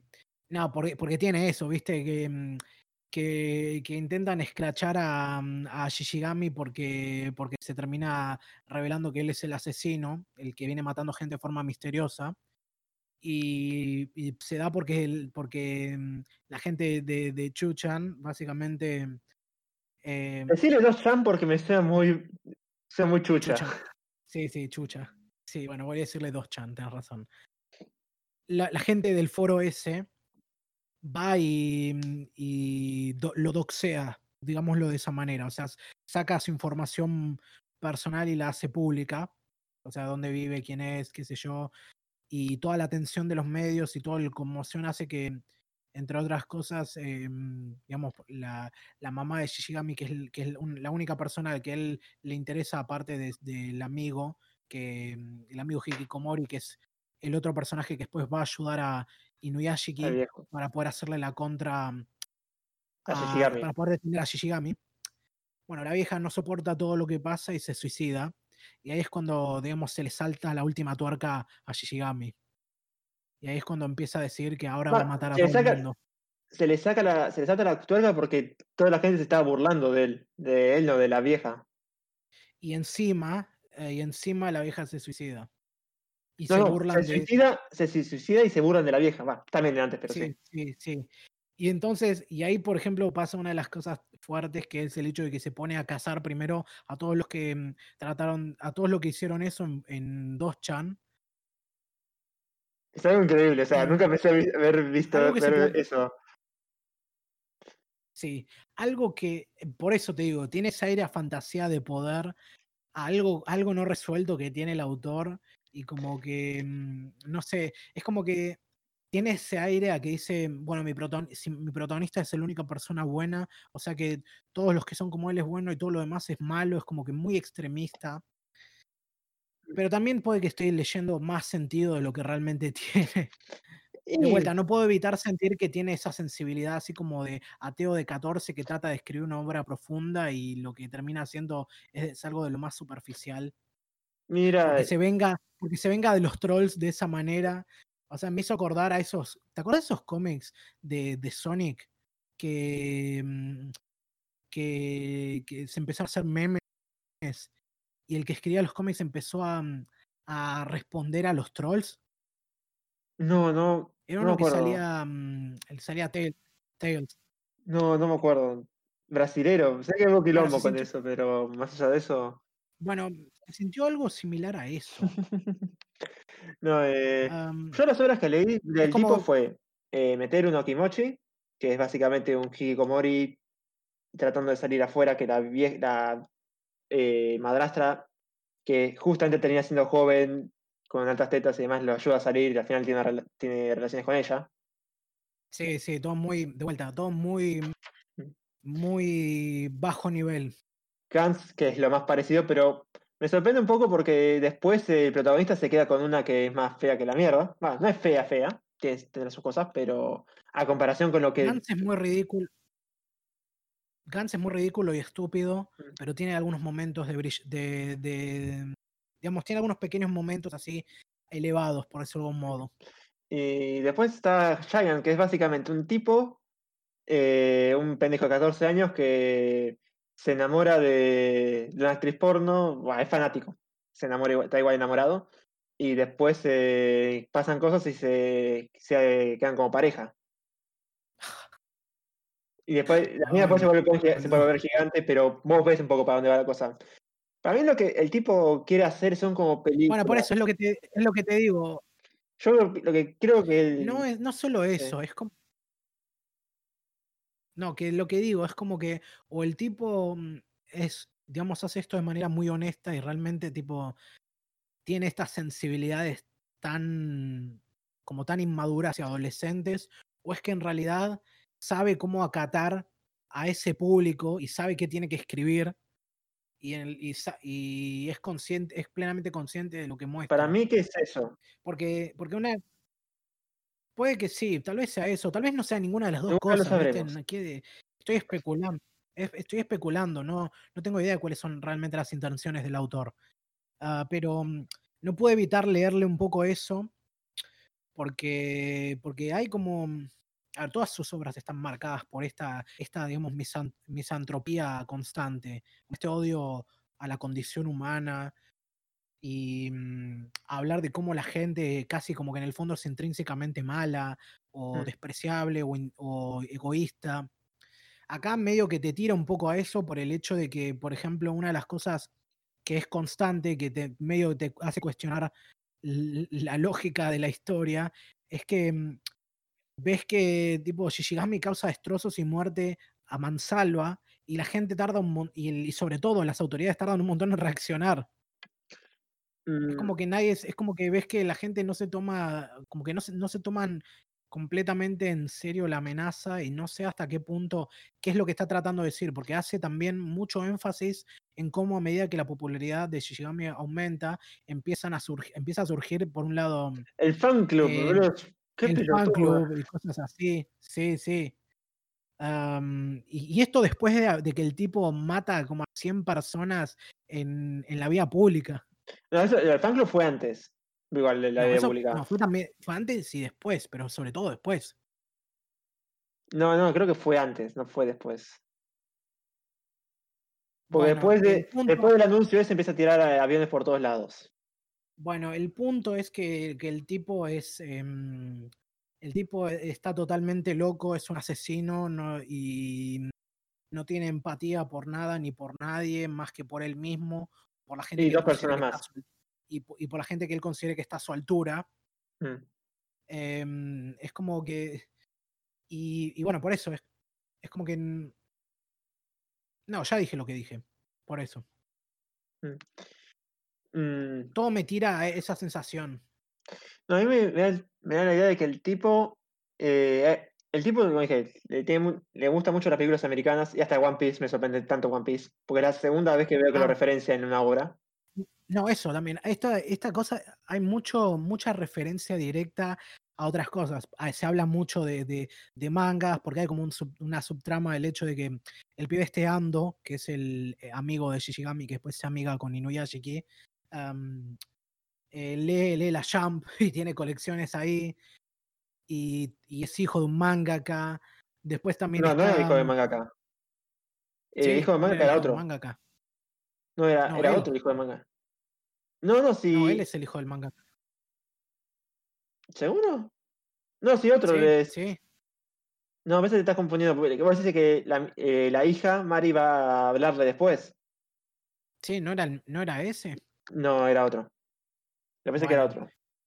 Digamos, se- eh, todo el tiempo hay como, mm, eh, como referencias así muy meta a, mm, a mangas y qué sé yo. Bueno, la hija, hay un pequeño, mm, una pequeña subtrama en que la hija de Inuyashiki, Mari, quiere ser mangaka también y se resuelve al final, pero es una No es un entendí bien los pequeño- motivos. No entendí bien los motivos, porque es como que, ah, sos muy ambicioso, No, pero no. también soy re ambicioso. Y es como que, No, no, era una cosa simple de que, digamos, ella le gustan los mangas, le gusta dibujar manga y quiere hacer eso. Y se agarra con el pibe este que es hijo del mangaka porque es como, o sea, tenés esta plataforma para hacerlo y no, no, no la aprovechás, ¿viste? Pero es algo no, que le dice, yo quiero ser mangaka y conseguir un premio. eh, quiero ser mangaka y que seamos publicados en la misma revista, algo así, dice. Pero me parece que es porque el tipo no se lo toma tan en serio como ella. Me parece que va por ese lado. Algo así, sí, pero es algo pequeño que solo se algo referencia chiquito. justo al final. Sí, sí. Y, mm, pero, pero el tema de los mangas está como presente todo el tiempo, ¿viste? Todo lo que es cultura Porque pop, siempre- dicen Armagedón, no sé, Hay no, mucho- Armagedón no, bueno, Sí, sí. Hay Pero- mucho tiro a eso, a, a, mm, hablar de cultura pop y qué sé yo, porque por ejemplo, Mm. en la primer, digamos, la primer masacre que causa Shishigami, que es cuando va y mata a esta familia porque sí, porque no hay ninguna razón por lo que hace, y es donde, por ejemplo, nos muestra más este poder que tiene, que son las la pistola de aire, que pone el dedo como pistolita, la mano como pistolita y hace bang, bang. bang, y dispara aire comprimido y mata gente así. Este va y mata a toda una familia y es una escena muy turbia. Porque, No, el, el, porque el el chabón- chiquito es lo que me da más, me da más cosas. Sí, sí, sí. Da mucha cosa, pero, pero es muy turbia porque aparte el chabón va y dice, no, lo maté porque quise. ¿Viste? O sea, no tiene, no tiene ningún remordimiento. no, sí, nada, lo hace- pero Lo hace por el, por el, casi como parece que lo hiciera por deporte, y después va y va, prácticamente tortura psicológicamente a la, a la piba y la mata también, pero por ejemplo, la tiene ahí obviamente toda choqueada, aterro- aterrada y qué sé yo, y le está diciendo, ¿cuál es tu manga favorito? Y la mina dice, ah, y viste, así One asustada, Piece. dice, One Piece, Attack on Titan, y dice, ah, One Piece, ¿y qué, cuál es tu personaje favorito? ¿Viste? O sea, hace como, hace como ese, como ese papel, viste, típico de- del, del psicópata, el psicópata de ficción, mm, que, que- que, mm, hace como la cosa medio tarantinesca de hablar de cualquier cosa eh, mientras está ocurriendo algo, algo terrible, o sea, algo que no va directamente al, a la situación. mm. Y empieza a increparla por eso y es como que le dice no. eh, y en algún punto es como que le da la respuesta equivocada y la mata igual. Me imagino, that's a tasty manga. One. Piece. Es muy, es muy turbio, es muy No, sí, la escena del pendejo que le deja ahogarse y con todo lo que viene sufriendo el viejo, boludo. me- me- eso Ah, es muy te pega, turbio, demasiado. te pega, pero de vuelta, em, se me termina siendo muy explotativo porque, a ver, no, no tiene que haber siempre un gran sentido a todo. eh, no, no, Mm. que no, no me malinterpretes, o sea, no quiero, con esto no estoy diciendo que, mm, que todo tiene que tener un sentido, todo tiene que ir para un lado. O sea, Mm. puedes disfrutar de- del espectáculo por el simple espectáculo, poner a- o el tropo este del tipo es tan malo que va y hace esto. Pero, mm, pero muchas veces parece que está ahí más para provocar shock que como para tratar de construir historia o mostrar al personaje. Porque todo esto todo está siempre en contraposición a las cosas que hace Inuyashiki. Que Inuyashiki básicamente, no sé, descubre que puede curar a la gente tocándola, tipo les cura eh, el cáncer. Hay mucha gente con cáncer que aparece en esta serie, ¿viste? Sí, me sorprendió eso, demasiado. Es que una... Sí, sí. Hiroshima empezó a afectar Tokio o qué? Sí. Uf, fuerte eso, ¿eh? Ah, pero ponele, no sé.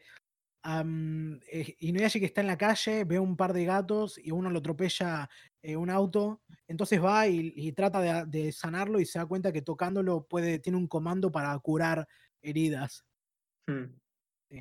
Esa es otra cosa muy, muy divertida que tiene la serie, es como los personajes van descubriendo sus habilidades. Porque tiene tipo Mm. un jetpack en la espalda, tienen varias armas cuando se desarma su brazo, tienen distintas cámaras que operan cuando se ponen como modo de reposo. Y Pero yo pensé que a tener más armas en ese sentido.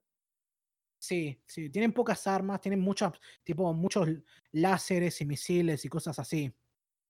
Hay Misiles no sé, pero láser sí. Sí, sí. Sí, son esos láseres que funcionan casi como misiles. Sí, son, son láser misiles, sí. Sí. Ah, o sea, tienen láser y tienen misiles y tienen láser que se disparan como misiles. Em, ¿Qué querés hay una escena muy divertida cuando, mm, cuando Inuyashiki trata como volar y es como que está como diciendo, oh, cohetes a mí, cohetes a mí. Y se pone a cantar el tema de Astro Astro Boy Boy. y se larga a volar. ¿Eh, ¿Que no funciona? Es genial, es muy, muy Mm. divertido eso. No, digo, ¿qué canción es esta? Si debe ser un anime, empieza a decir eh, Atom y es como Astro Boy dice, oh no, vamos para ese lado. El señor muestra su edad. Sí, sí, sí. Yo pensé que iba a ser algo tipo Doraemon o algo por el estilo, no sé si no, no, o Messenger, no Astro. Bueno, ¿qué se le va a hacer? No, O sea, eh, es, lo que, es lo que hay, pero igual, no quita que es, es muy, está muy copado. Eh, ¿cómo, cómo viste vos el tema de la animación? Porque, mm, por un lado, el, arte, obviamente, se mantiene fiel al estilo de, mm, de Oku, que Oku tiene Mm. este, dibuja de una manera muy realista, o sea, Mm. con un toque. Los personajes, viste, hace un rato estamos hablando de esas libertades creativas para hacer que no se vean 100% mm, como humanos reales, o sea, darles otros, otros, otras facciones, otros colores de ojos, de pelo, y acá todos se ven muy, digamos, muy convencionalmente asiáticos, Mm. ¿viste? Eh, ¿Qué iba a decir? Un poco, espera, un poco quería comentar lo anterior. Sí. Eh, o sea, el anime sí es como parece un poco, un poco más profundo de lo que quiere ser, pero no sé si tampoco lo quiere agarrar tanto. A veces es como que lo quiere tocar, pero hasta ahí. No quiere ir enteramente, no quiere ser un evangelio en el tema con- de la condición humana. No, no, obviamente, es una pequeña historia. No, sí, para mí el tipo quiso hacer una película. eh, El tipo es fanático del sci-fi, de las películas de ya- Yankees. Y desde el final de Gantz, que después que leí eso, es como que un poco todo me cierra lo que es la obra de él. Porque el final de Gantz es muy. Es muy. eh, ser- es como que. Es como, como se de las películas de ahora, como que termina eh, la batalla y ya termina la película, váyanse. No sé si la Sí, el típico, ahora. Es el como típico esa- tercer acto de- de- del tanque hollywoodense, que el, el rayo del cielo, la pelea, el desenlace y chau. Y eso, así vengo sintiendo tanto Gantz y esto. Es como, una, es como una película, pero que le queda un poco más de profundidad, que no me parece mal. Es que sí, pero tampoco ah, le dirá como es una obra tan filosófica. bueno, explotativa, casualmente al año sí. siguiente que salió el, el, el anime se, se estrenó una película en imagen real. No la vi, Mm, pero sí. No, tampoco. Tampoco tengo Pero- ganas. No, tampoco, sí, sí. Ah, pero mm, sí, es, es una historia muy corta Mm. que la podrías haber resumido, en se podría haber resumido en una película de dos horas, tranquilamente. Mira que resumió bastante bien el manga. O sea, lo, lo adaptó casi al pie de la letra. Sí, porque el- eh, de vuelta también es un manga corto, va, No, corto. sí, sí. Son 10 tomos. Muchas imágenes. Sí, sí, no hay mucho diálogo, pero hay muchas situaciones. Mm. Em, ¿Qué iba a decir? Ah, la segunda mitad, ya cuando tipo, cuando Shishigami le, decla- le declara la guerra al mundo, es cuando Mm. las cosas realmente se pone muy loca. Ahí sí. Porque por un lado estaba lo que planteamos antes, cuando se venga de los troles de, de Dos-chan, les Mm. dispara a través de las pantallas. No sé cómo, pero es como el chabón se filma, hace ¡pam! Y, y le- los mata de esa manera. Y lo empieza a hacer a través de las pantallas de Shinjuku y de los celulares y empieza a masacrar gente así. No, pero como uno más eso. patético que el otro en lo de 4chan. 4chan de 2chan. Sí, No, sí, y- sí. Pero es muy, es muy gracioso porque los ves y dices, uy, boludo, es cierto. Es, este, estos flacos son los típicos, eh, los típicos que frecuentan estos foros, ¿viste? Ah, porque aparte, aparte una- un- hay un montaje de asesinatos ahí y te muestra cómo cada, cada uno de estos troles son gentes de distintos estratos sociales, de distintas Mm. clases. O sea, ves, Esto desde- es realista. Sí, sí, está copa- es copado, pero es, es interesante y te llama porque ves de Mm. este hikikomori de mierda a este, mm, a este empresario. Alumno. ¿no? Sí, Sí, empresario sí, también. este empresario en una empresa grande. Sí, sí. A los Sagariman también. Porque no Eh, mencionamos, pero, mm, pero tanto Inuyashiki como eh, Shishigami pueden conectarse a internet y pueden básicamente manipular y hackear eh, cosas, pueden escuchar llamadas, pueden, pueden hasta controlar. Pueden matar, pueden matar a través de las llamadas. Sí, sí, lo que decimos antes, pero pueden hacerlo tipo como, ¿cómo se llama? Como Watch Dogs, porque pueden hasta manipular electrodomésticos, vehículos, cosas así. Sí, también copiar puertos, viste, que decían poner tu dedo en el celular también. Sí, hay un momento en el que eh, para copiar el- las cosas del celular, tipo, mm, ¿cómo se llama? Ando, el, el pibito este que acompaña a Inuyashiki, le levanta la uña a Inuyashiki y tiene dos puertos USB ahí. Y aparte, a ver, después de todas las cosas locas que hizo, el chabón se pone como loco, ¡oh, no! Tengo dos puertos USB en el dedo. Y después No, de todo sí, lo que pasó, después de todo lo que pasó, eso es lo que lo, lo saca. Eso es muy Sí, gracioso. Sí, sí. Vamos a ver. Eh, bueno, por eso el final medio como que me pasó. Otra vez que me pasó con, con Oku. ¿O era Oka o era Oku? Oku. Eh, lo que pasa con Oku es que te dije, los finales son cerrados, pero hasta ahí es como termina el quilombo, ya está. Y es como que los esteroides se venía, se, ven- se venía bien esteroide, pero es como que lo ponen bien al final, es como hay que destruirlo, el tipo, no sé si arco de redención, sí, pero Pero viene escalando de esa manera porque, mm, obviamente, decía, Shishigami le declara la guerra al mundo y Mm. empieza a matar gente a lo loco. Primero eh, pasa ese tiroteo en Shinjuku y después, Mm. al día siguiente, empieza a manipular aviones y a chocarlos contra la ciudad. Y eso después escala a... No, y eso escala eso. Al meteorito Y sí. entre medio de todo esto nos enteramos que hay un meteorito viniendo a la Tierra, que, que es un meteorito aparentemente lo suficientemente grande como para destruirlo todo.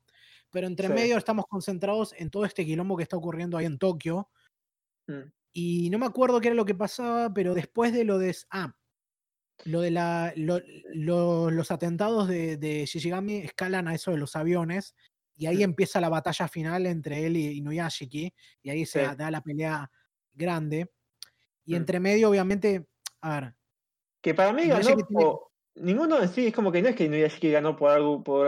O sea, no sentí que ganó por, por más determinación o por eso. Ganó porque el sistema automático que tiene, porque para mí es un sistema automático, sí, sí. eh, le ganó las cosas, no sé. Pero no le ganó como- completamente, logró, digamos, des- destrozarlo. destrozarlo lo suficiente, pero terminan fallando y los dos caen. Y Sí. entre medio de todo eso, Inuyashiki tiene que pelear contra él mientras escucha que su hija estuvo muriendo. cerca, se está, está en uno de los edificios atacados y se está, se está ahogando porque se está incendiando. Sí. No sé, Sí. por eso, pero después como que viene el meteorito y como que ya, está bien, es entendible, pero es como que me parece muy rápido todo de como, sí, voy a salvar a todos porque si no se mueren mis dos personas favoritas que quedaron en el mundo. A todo esto Ah, el, el padrastro de la mierda, ¿eh? Sí, ahora todo esto en realidad plantean lo del meteorito antes, pero te olvidas porque uno piensa, no, el clímax de la historia va a ser el enfrentamiento final entre Inuyashiki y Shishigami. Pero No, no, yo, sabí- yo vi que estaba el meteorito, o sea, te- me di cuenta, el meteorito va a ser el final boss. Pero es como que yo pensé que el viejo se iba a morir y que Shishigami iba a seguir vivo, pero reformado. No que los dos iban a Bueno, estallar. algo así pasa, porque digamos, logra detenerlo y logra incapacitarlo durante un tiempo. Y bueno, finalmente Inuyashiki digamos, le cuenta la verdad a su familia y cuando todo el mundo ve que él es tipo el, el héroe que salvó a todo el mundo, ahí es como que se hace famoso, pero también logra reconciliarse con su familia. Mm. Y todo justo en el medio en el- de la situación en la que se ve que se viene el fin del mundo. Y hay un pequeño momento en el que están mostrando los noticieros y sale Trump. Ah, el trapo boludo. buenísimo. No, Sí, es-. Ah, Vi por ahí que era un actor, un actor tipo mm, yankee hablando en inglés y todo, pero boludo, qué imitación malísima. No, pero no está el diálogo. No, no, pero no solo eso, no sonaba nada como Trump, boludo. No, no, olvídate. O sea, de estos cuatro años que venimos teniendo que soportar imitaciones y chistes y burlas de todo tipo, como esta es una de las peores que he visto. Pero estaba Trump en ese momento que salió la, la serie. Ah, el, el- el anime este se estrenó, en, se estrenó en 2017, así que sí, técnicamente eh, fue durante la presidencia de Trump. Eh, Ah, pero pareció como muy ah, caricaturizado, sale. Muy toon, como todo, como todo en la historia, como todo en la historia. No, pero bueno. sí, pero es Ah. como que demasiado ya. Y como pásense a la caricaturizado, mierda, me importan un huevo, me chupan huevo todos ustedes. me importa un huevo. Me importa Mm. un bledo, ibas a decir en realidad. Hablando de eso, viste que mm, hay, una, hay un momento cuando están en la, cuando Shishigami está en la fuga, en la que se Mm. esconde en la casa de, de esta piba que gusta de él, que vive con su abuela. Y boludo, cuando viene, cuando viene tipo los de. Cuando viene el equipo ese SWAT, yo creí que habían tiroteado a la abuela. ¿La tirotearon? Sí, pero no les, no les hizo nada. O sea, sobrevivió. No, sí, los dos, sobre, los dos sobrevivieron, no sé cómo carajo sobrevivieron. Pero, pero mostraban como que los estaban tiroteando y pensé que los habían matado ahí, pero no. Seguían vivos de pedo. Seguían vivos de Sí, pedo. sí. Sí, sé, Hablando igual de- me parece demasiado el juego muy. O sea, Tenés muchos tenés muchos de esos momentos en los que todo se va tan al carajo que es como que no sabes si tenés- sentir el impacto, te están tratando de mostrar impactante o quieren que te rías de lo ridículo de la situación. Porque entre otras cosas también, aparte de los bang, bang, bang que hace... Mm, ah, sí. que hace la pelea entre Inuyashiki con... Inuyashiki contra Shishigami, que están los bang, bang, bang, Y se ponen a hacer ratatatatata. No, me da, risa, la, me, da, me da risa pensando que la gente que lo ve es como, ¿qué carajo están haciendo estos pelotudos? No, esto es muy bizarro. Mm, muy, muy no, bizarro. el tema es el tiroteo, es como que es como que. No, no lo sentí tan exagerado, pero es como. Lo sentí exagerado por el sentido, che, tan hijo de puta pueden ser para matar a la abuela de la mina esta que absolutamente no tiene nada que ver. ¿A qué se Es- están rindiendo? Y bueno, son ese- canas, ¿qué querés? Eso so- es Edgy por el placer de Edgy en, sí. Pero son- sí, sí, bueno, no hay que tomar tan en serio todo lo que ocurre, pero sí, es, es algo típico de estas situaciones de así de equipos SWAT. O sea, No, mueves un sí. dedo, mueves un dedo y les das una razón para que te, para que les te disparen. Sí, pero la vieja creo que la mataron, al la mataron sin hacer nada, Eh, creo que se igual despertó el- "Hola", y ahí. Igual, el punto es que parecía que le habían cagado a tiros y aparentemente no. No, Eso es lo que no La- tiene sentido. siguió viva de alguna forma. Le acaba a tiros, pero no le dieron las, las partes vitales. Raro. No, pero, pero la no. a tiros no le dieron nada. Vos después cuando corta, cuando me está escapando con las dos encima y las deja en el piso y no tienen ninguna herida encima. Porque la juró. Bueno, supongo, pero igual fue muy, muy raro al verlo. Em, Sí, toda la situación en general sí fue rara. Fue como muy inesperada, además. sí, sí. Em, y bueno, entonces, El tema de la animación, íbamos a hablar. Aunque- sí, me desvié completamente. Empecé hablando de, No, de empecé. diseño de personajes y ya terminamos en esto. Eso Sí, porque una de las cosas que destaca de esta serie es la combinación 2D y 3D. Mm. Eh, sí, te- 2D y 3D. Ah, 2D y 3D. Y. No, el 3D. O sea, entiendo por qué lo usaron. Pero es. O sea, el estilo de Oku es demasiado detallista. Es como tratar en cierta forma de imitar Berserk. Pero. Muy Tienen, pintoresco. tienen que ir al 3D, o sea, no se podía evitar, pero poquito más de ganas, porque toda la pelea final entre Shishigami y el viejo parecía sacada de Play 2. No sé vos A cómo mí, lo me, viste. a mí me tocaba mucho cómo caía, digamos, la cantidad de cuadros de la animación. O sea, viste, cuando, cuando están en 2D se mueven de una manera y cuando se- están en 3D se mueven de otra y te, te sí. choca mucho. Me recordaba, me recordaba mucho, viste, de Futurama, cuando, cuando tenés las secuencias que están, los personajes están en 2D, pero cuando ves naves, Las están naves, en 3D, sí. sí. Y a veces tenés algún que otro personaje, como no sé, Bender, sobre todo, que lo podías ver en 3D a veces, y te choca mucho porque es, digamos, el formato al ser distinto y cuando te, digamos, cuando, los, cuando ves los personajes en un formato, te acostumbras Mm. a, a la manera en la que se ven y al movimiento. Y después los ves Mm. con otra animación y te choca un poco. No, acá o estoy, o estoy más acostumbrado, por no es- o- esto no- obviamente no llega a niveles de Berserk 2016 ni a palos, No, eh, no, para nada. Pero. No sé, estoy acostumbrado a que eso no me jode. Me jode más por ahí la calidad en el sentido que vos ese contraste de hasta por ahí el diseño de personaje. Porque yo ve- veis, a- ves al viejo animado en 2D es una cosa, ves al viejo animado en 3D es otra cosa dentro de todo distinto, no sé. Sí, lo- sí me Eh, pareció sí. distinto verlo robot como verlo como verlo eh, humano. Estado diseño- humano, sí. Sí, el diseño, de- el diseño de, de robots son, está muy zarpado.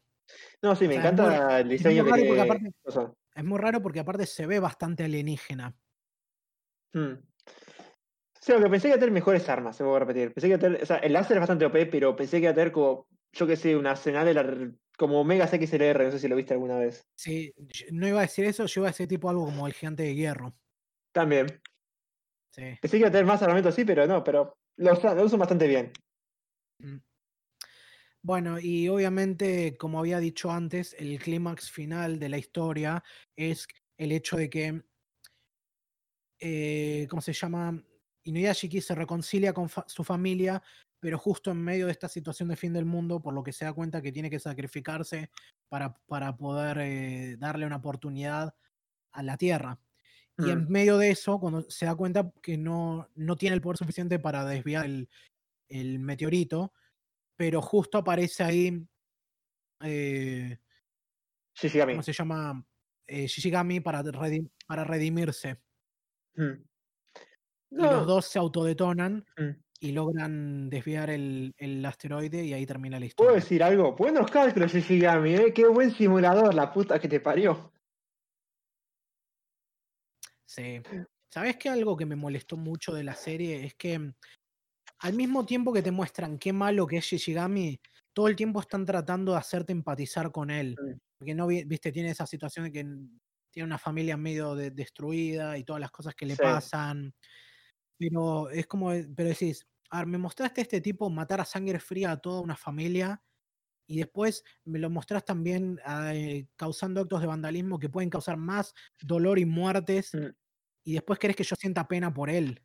O sea, no digo que lo que le pasa no es malo, pero, mm, pero es como, es como que no supieron balancearlo bien. No, mi problema con Shishigami es como que, sí, es como que ese tipo termina siendo hijo de puta y después termina siendo bueno y es como que digo, bueno, se puede entender que el tipo nunca sintió, eh, no, es un pendejo, es como que vos a un pendejo de 6 años le des eh, el código de armas y de vida infinita en el Doom, obviamente va a ser...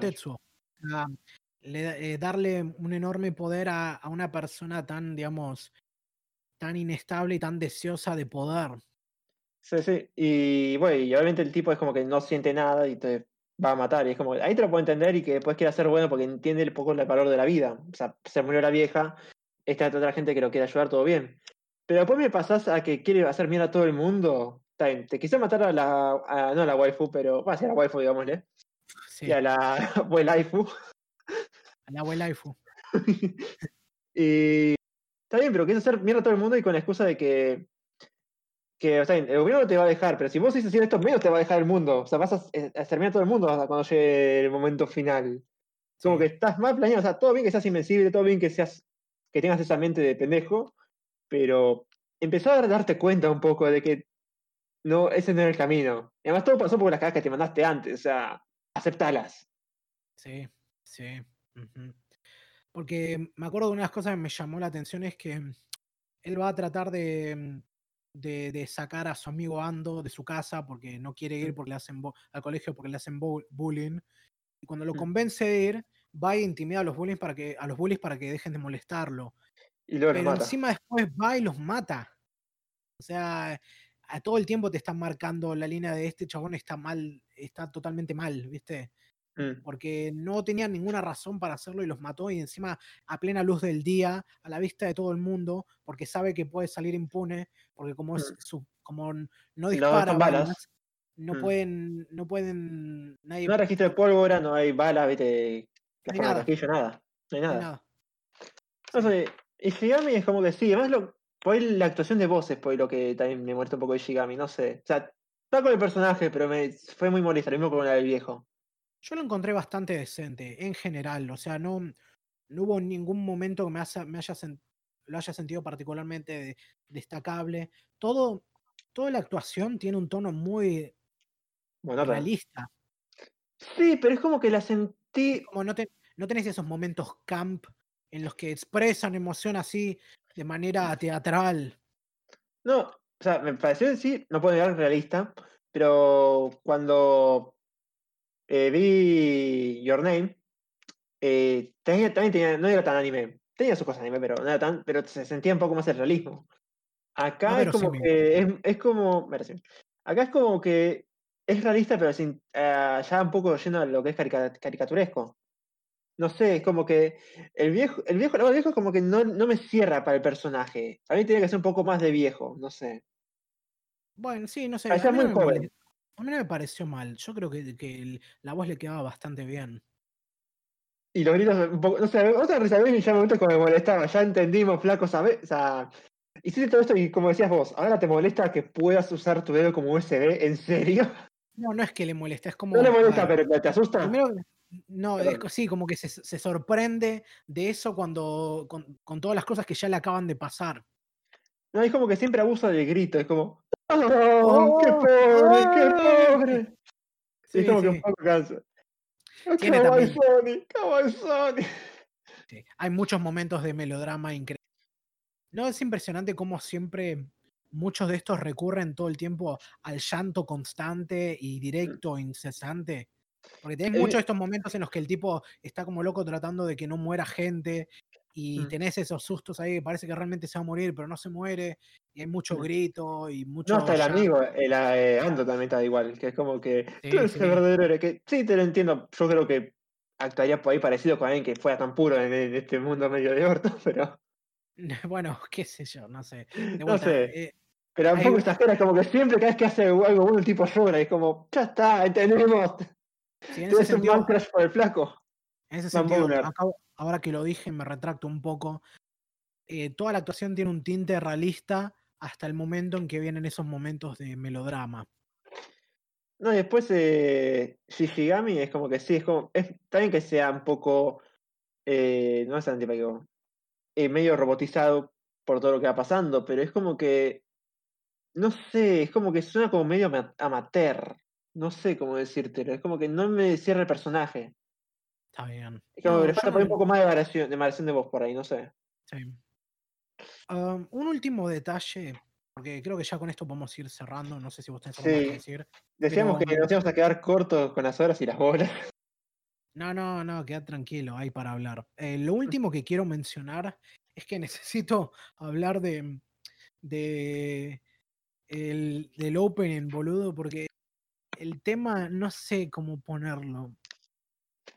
Es un, el opening es un tema así tipo que suena como a, mm, a rap metal, así, nu Me metal, está, está muy Linkin Park. No, no tanto Linkin Park, suena mucho a como un Rage, Rage Against the Machine, pero No, Pero eso. Sí, boludo, tiene el aire, el, el tipo, Mm. el ritmo, el, el riff, la voz no es distinta, definitivamente. No sé cómo se llama el cantante sí. de la Eh, banda, Man with a Mission es. Man with a Mission. ¿cómo? Man with a Mission. Bueno, no, no suena a Man with a Mission, pero por, o sea, no te es el What you say, what you say, what you say. Mala imitación, lo lamento, perdón que tuvieron que escuchar eso. Pero, mm, pero no, no tiene ese tono, no tiene, no tiene, digamos, no, no tiene esa voz que comanda. Suena como querían poner un tema de Rage Against the Machine, pero no tenían la plata para comprar un- los derechos, así que agarraron el- a la misma banda, pero marca día. no, eh, yo tipo estos, el, el opening me gustó, pero está bien, o sea, toda la primera parte no me gusta, pero después cuando cae el estribillo así me, me empieza a gustar más por toda la escena. Esa parte pega. Y, pero sí, es como que muchos de los temas de los flacos, porque ya estuvo, ya estuvieron en otros animes tipo Gundam, Iron Blood, eh, Gundam, eh, Iron Blood Orphans creo que era. Pero para vos, Eh, ubicás a, quién- a los que hicieron este tema. Sí, Man with a Mission se llama justamente, eh, la banda. Ah, ah, bueno, perdón, perdón, no, yo pensé que hablabas. Cuando dijiste Man with- a Mission, pensé que era el seudónimo del que dije el cantante de Rage Against the Machine, que no sé cómo se Ah, llama. no, no, no, no. Eh, no, justamente, la esa estuvo en Gundam Iron Blooded Orphans y en Nanatsu no Taisai también. Y son temas que la verdad mucho me gustan, porque también el tipo usa mucho el autotune, me parece. O los tipos. Sí, sí, pero tiene, tiene- suena como ese rap medio genérico, ¿viste? Sí, es Aparte como- ni- no, es, eh, no es el rap tipo, o sea, si fue tipo rap tipo Linkin Park, que fuera como un poco más rapeado, ¿viste? como menos japonés. No, pero a ver, lo de esto suena muy blando al lado Mm, algo de Linkin Park. Lo de Linkin, las partes de, de rapeadas y cantadas de Linkin Park son mucho más intensas. Claro. No, por eso, acá es como que le faltaba esa intensidad en el rap. En la parte del estribillo no tanto. El estri- el estribillo me gustó, quedamos con eso. Y después la, lo demás, eh, sí. Y bueno, después el ending, ¿qué puedo decir? Medio genérico, pero me gustó. Yo puedo decir Eh, eso. ending. Sí. Me gustaría No, que no fuera un poco más desarrollado. no hubo nada particularmente destacable en esos campos. Como tampoco, no tengo mucho que decir tampoco para la música, no encontré nada No, particularmente destacable tampoco. No, yo tampoco. No hubo, no hubo un tema que quise que escuchara y, y diga, voy a escuchar ese tema. Eh, jugando al LOL, jugando otra boludez así. Nada, No. que, nada que pegue de esa manera, sí. Salvo el opening, nada más. sí. Bueno, supongo que con eso mm, Algún, eh, ya valoración final. Em, habiendo ya dicho todo esto, mi Mm. valoración final es que mm, lo disfruté mucho. No es algo, no es algo que me parece. A ver. Si no fuese algo de Oku, probablemente lo habría ignorado completamente. Mm. Es una historia divertida, interesante, muy. mm, mm, con un aire que apunta a ser como más profunda de lo que realmente es, pero no quita el hecho de que es entretenida. Mm. Podría haber sido un poquito más corta, o sea, yo vería más esto como una película de dos horas, como dije antes. Mm. Pero si estás como de humor para, para ver esos. eh, si te gusta Gantz, si te gusta la obra de Oku y estás de humor para ver algo así, medio. Una cosa, una obra de ciencia ficción medio explotativa de la lucha entre un robot de, de, clase, de mediana edad y un robot adolescente em, con mucho gore, mucho, mucho humor negro y crítica social de cartón, ah, probablemente te guste. O sea, Mm. yo no, yo no, sí, eso, eso. No, eh, yo en mi caso, sí, parecido. O sea, es pa- yo lo veo como una película adolescente. eh, si sos del tipo que te gusta Gantz y todo lo que es más o menos, digamos, edgy, para no por parte de palabra parecida. eh, Es bastante recomendable, es, adicti- es adictiva. O sea, la empezás a ver y no puedes parar. Yo en mi caso la empecé a ver y no pude parar hasta el final. Son, son 11 episodios, 20 Son cor- minutos cada uno. No, sí, Se pasa rápido. Sí. Sí. Y sí, es más profunda de lo que. Bueno, se, parece, parece, se cree como- parece, pareciera como si se, se, creyera más profunda de lo que realmente es. Ajá. Y. ¿Qué más podría decir a lo último? Y nada, o sea, me, gusta- me hubiera gustado que el final durara más, o sea, eh, llega un poco más, porque termina cerrando el arco de cada miembro de la familia o personaje que apareció hasta ahora. Y es como que ya está, terminó. Y es como. Sí, Sí, sí. no puedes ver, no puedes esperar nada más, pero es como un poquitito más de cómo fue viejo en la vida de los demás, porque es como que se, sacrifica, se sacrifica y ya está. Solamente la familia lo recuerda. Ni un nos salvó el, el meteorito o No, vamos a rezarle cada por gente- el, tres. resto de la gente, el resto de la gente lo va a recordar por haber salvado a todas esas vidas después del ataque de, de Shishigami, pero nadie va a saber nunca que él ayudó a que él logró que el meteorito no chocara contra la Tierra. Eh, al final del manga se lo, se lo dice dando a, a Sinon, creo que era. A Sinon, eh, le, dice, sí, le dice que Shishigami ayudó, y, pero hasta ahí, viste, nada más. Y es como que me gustaría que, uh, que el tipo se interesara en escribir un poco más allá del final de la obra, ¿viste? Como un epílogo. Que nunca Hay un pequeño pero- epílogo que es que la, que la hija logra hacer No, logra sí, sí, sí. de manga. Sí, pero es chiquito y nada más. Un poquito más largo. A lo que quiero llegar. Sí, como una muestra de que el sacrificio valió la pena y la vida continúa. Claro. Eh, me hubiera gustado personalmente que Ando le diera más bola a Mari porque estaban ahí, viste, como que un poco tiraba, pero parecería que no. Así que ya fue. Como nunca le presentó la hija. Mala ahí, viejo. Eh, mala Y- viejo, mala de- Ah, y sí, es, re- es recomendada para. Es una, un buen anime para, para mitero. No sé. No ten- no Eso, eh, lo dijiste perfecto. Pocho, eh, sí, como cosa pocho- palomitera, porororera, si querés, pues. No, crispetera. No sé, así que. No, no tengo mucho más allá de que decir. Es anime disfrutable entre todo. La verdad que sí. Bueno, ahora me toca a mí recomendar algo. Y la próxima sesión va a estar saliendo en octubre, por lo tanto, eh, vamos a tener como una temporada, es la temporada de Halloween, así que estamos viendo cosas de terror y qué sé yo. Y teniendo en cuenta esto, quería hablar de una serie que yo ya la vi, y, pero tengo entendido que vos no la viste, y bueno, creo- en realidad ya te la mencioné, así que lo voy a decir directamente. Para la próxima sesión quiero que hablemos de Another. Ah, mi hermana la vio. Sí. Irónico. Ah, mira, sí.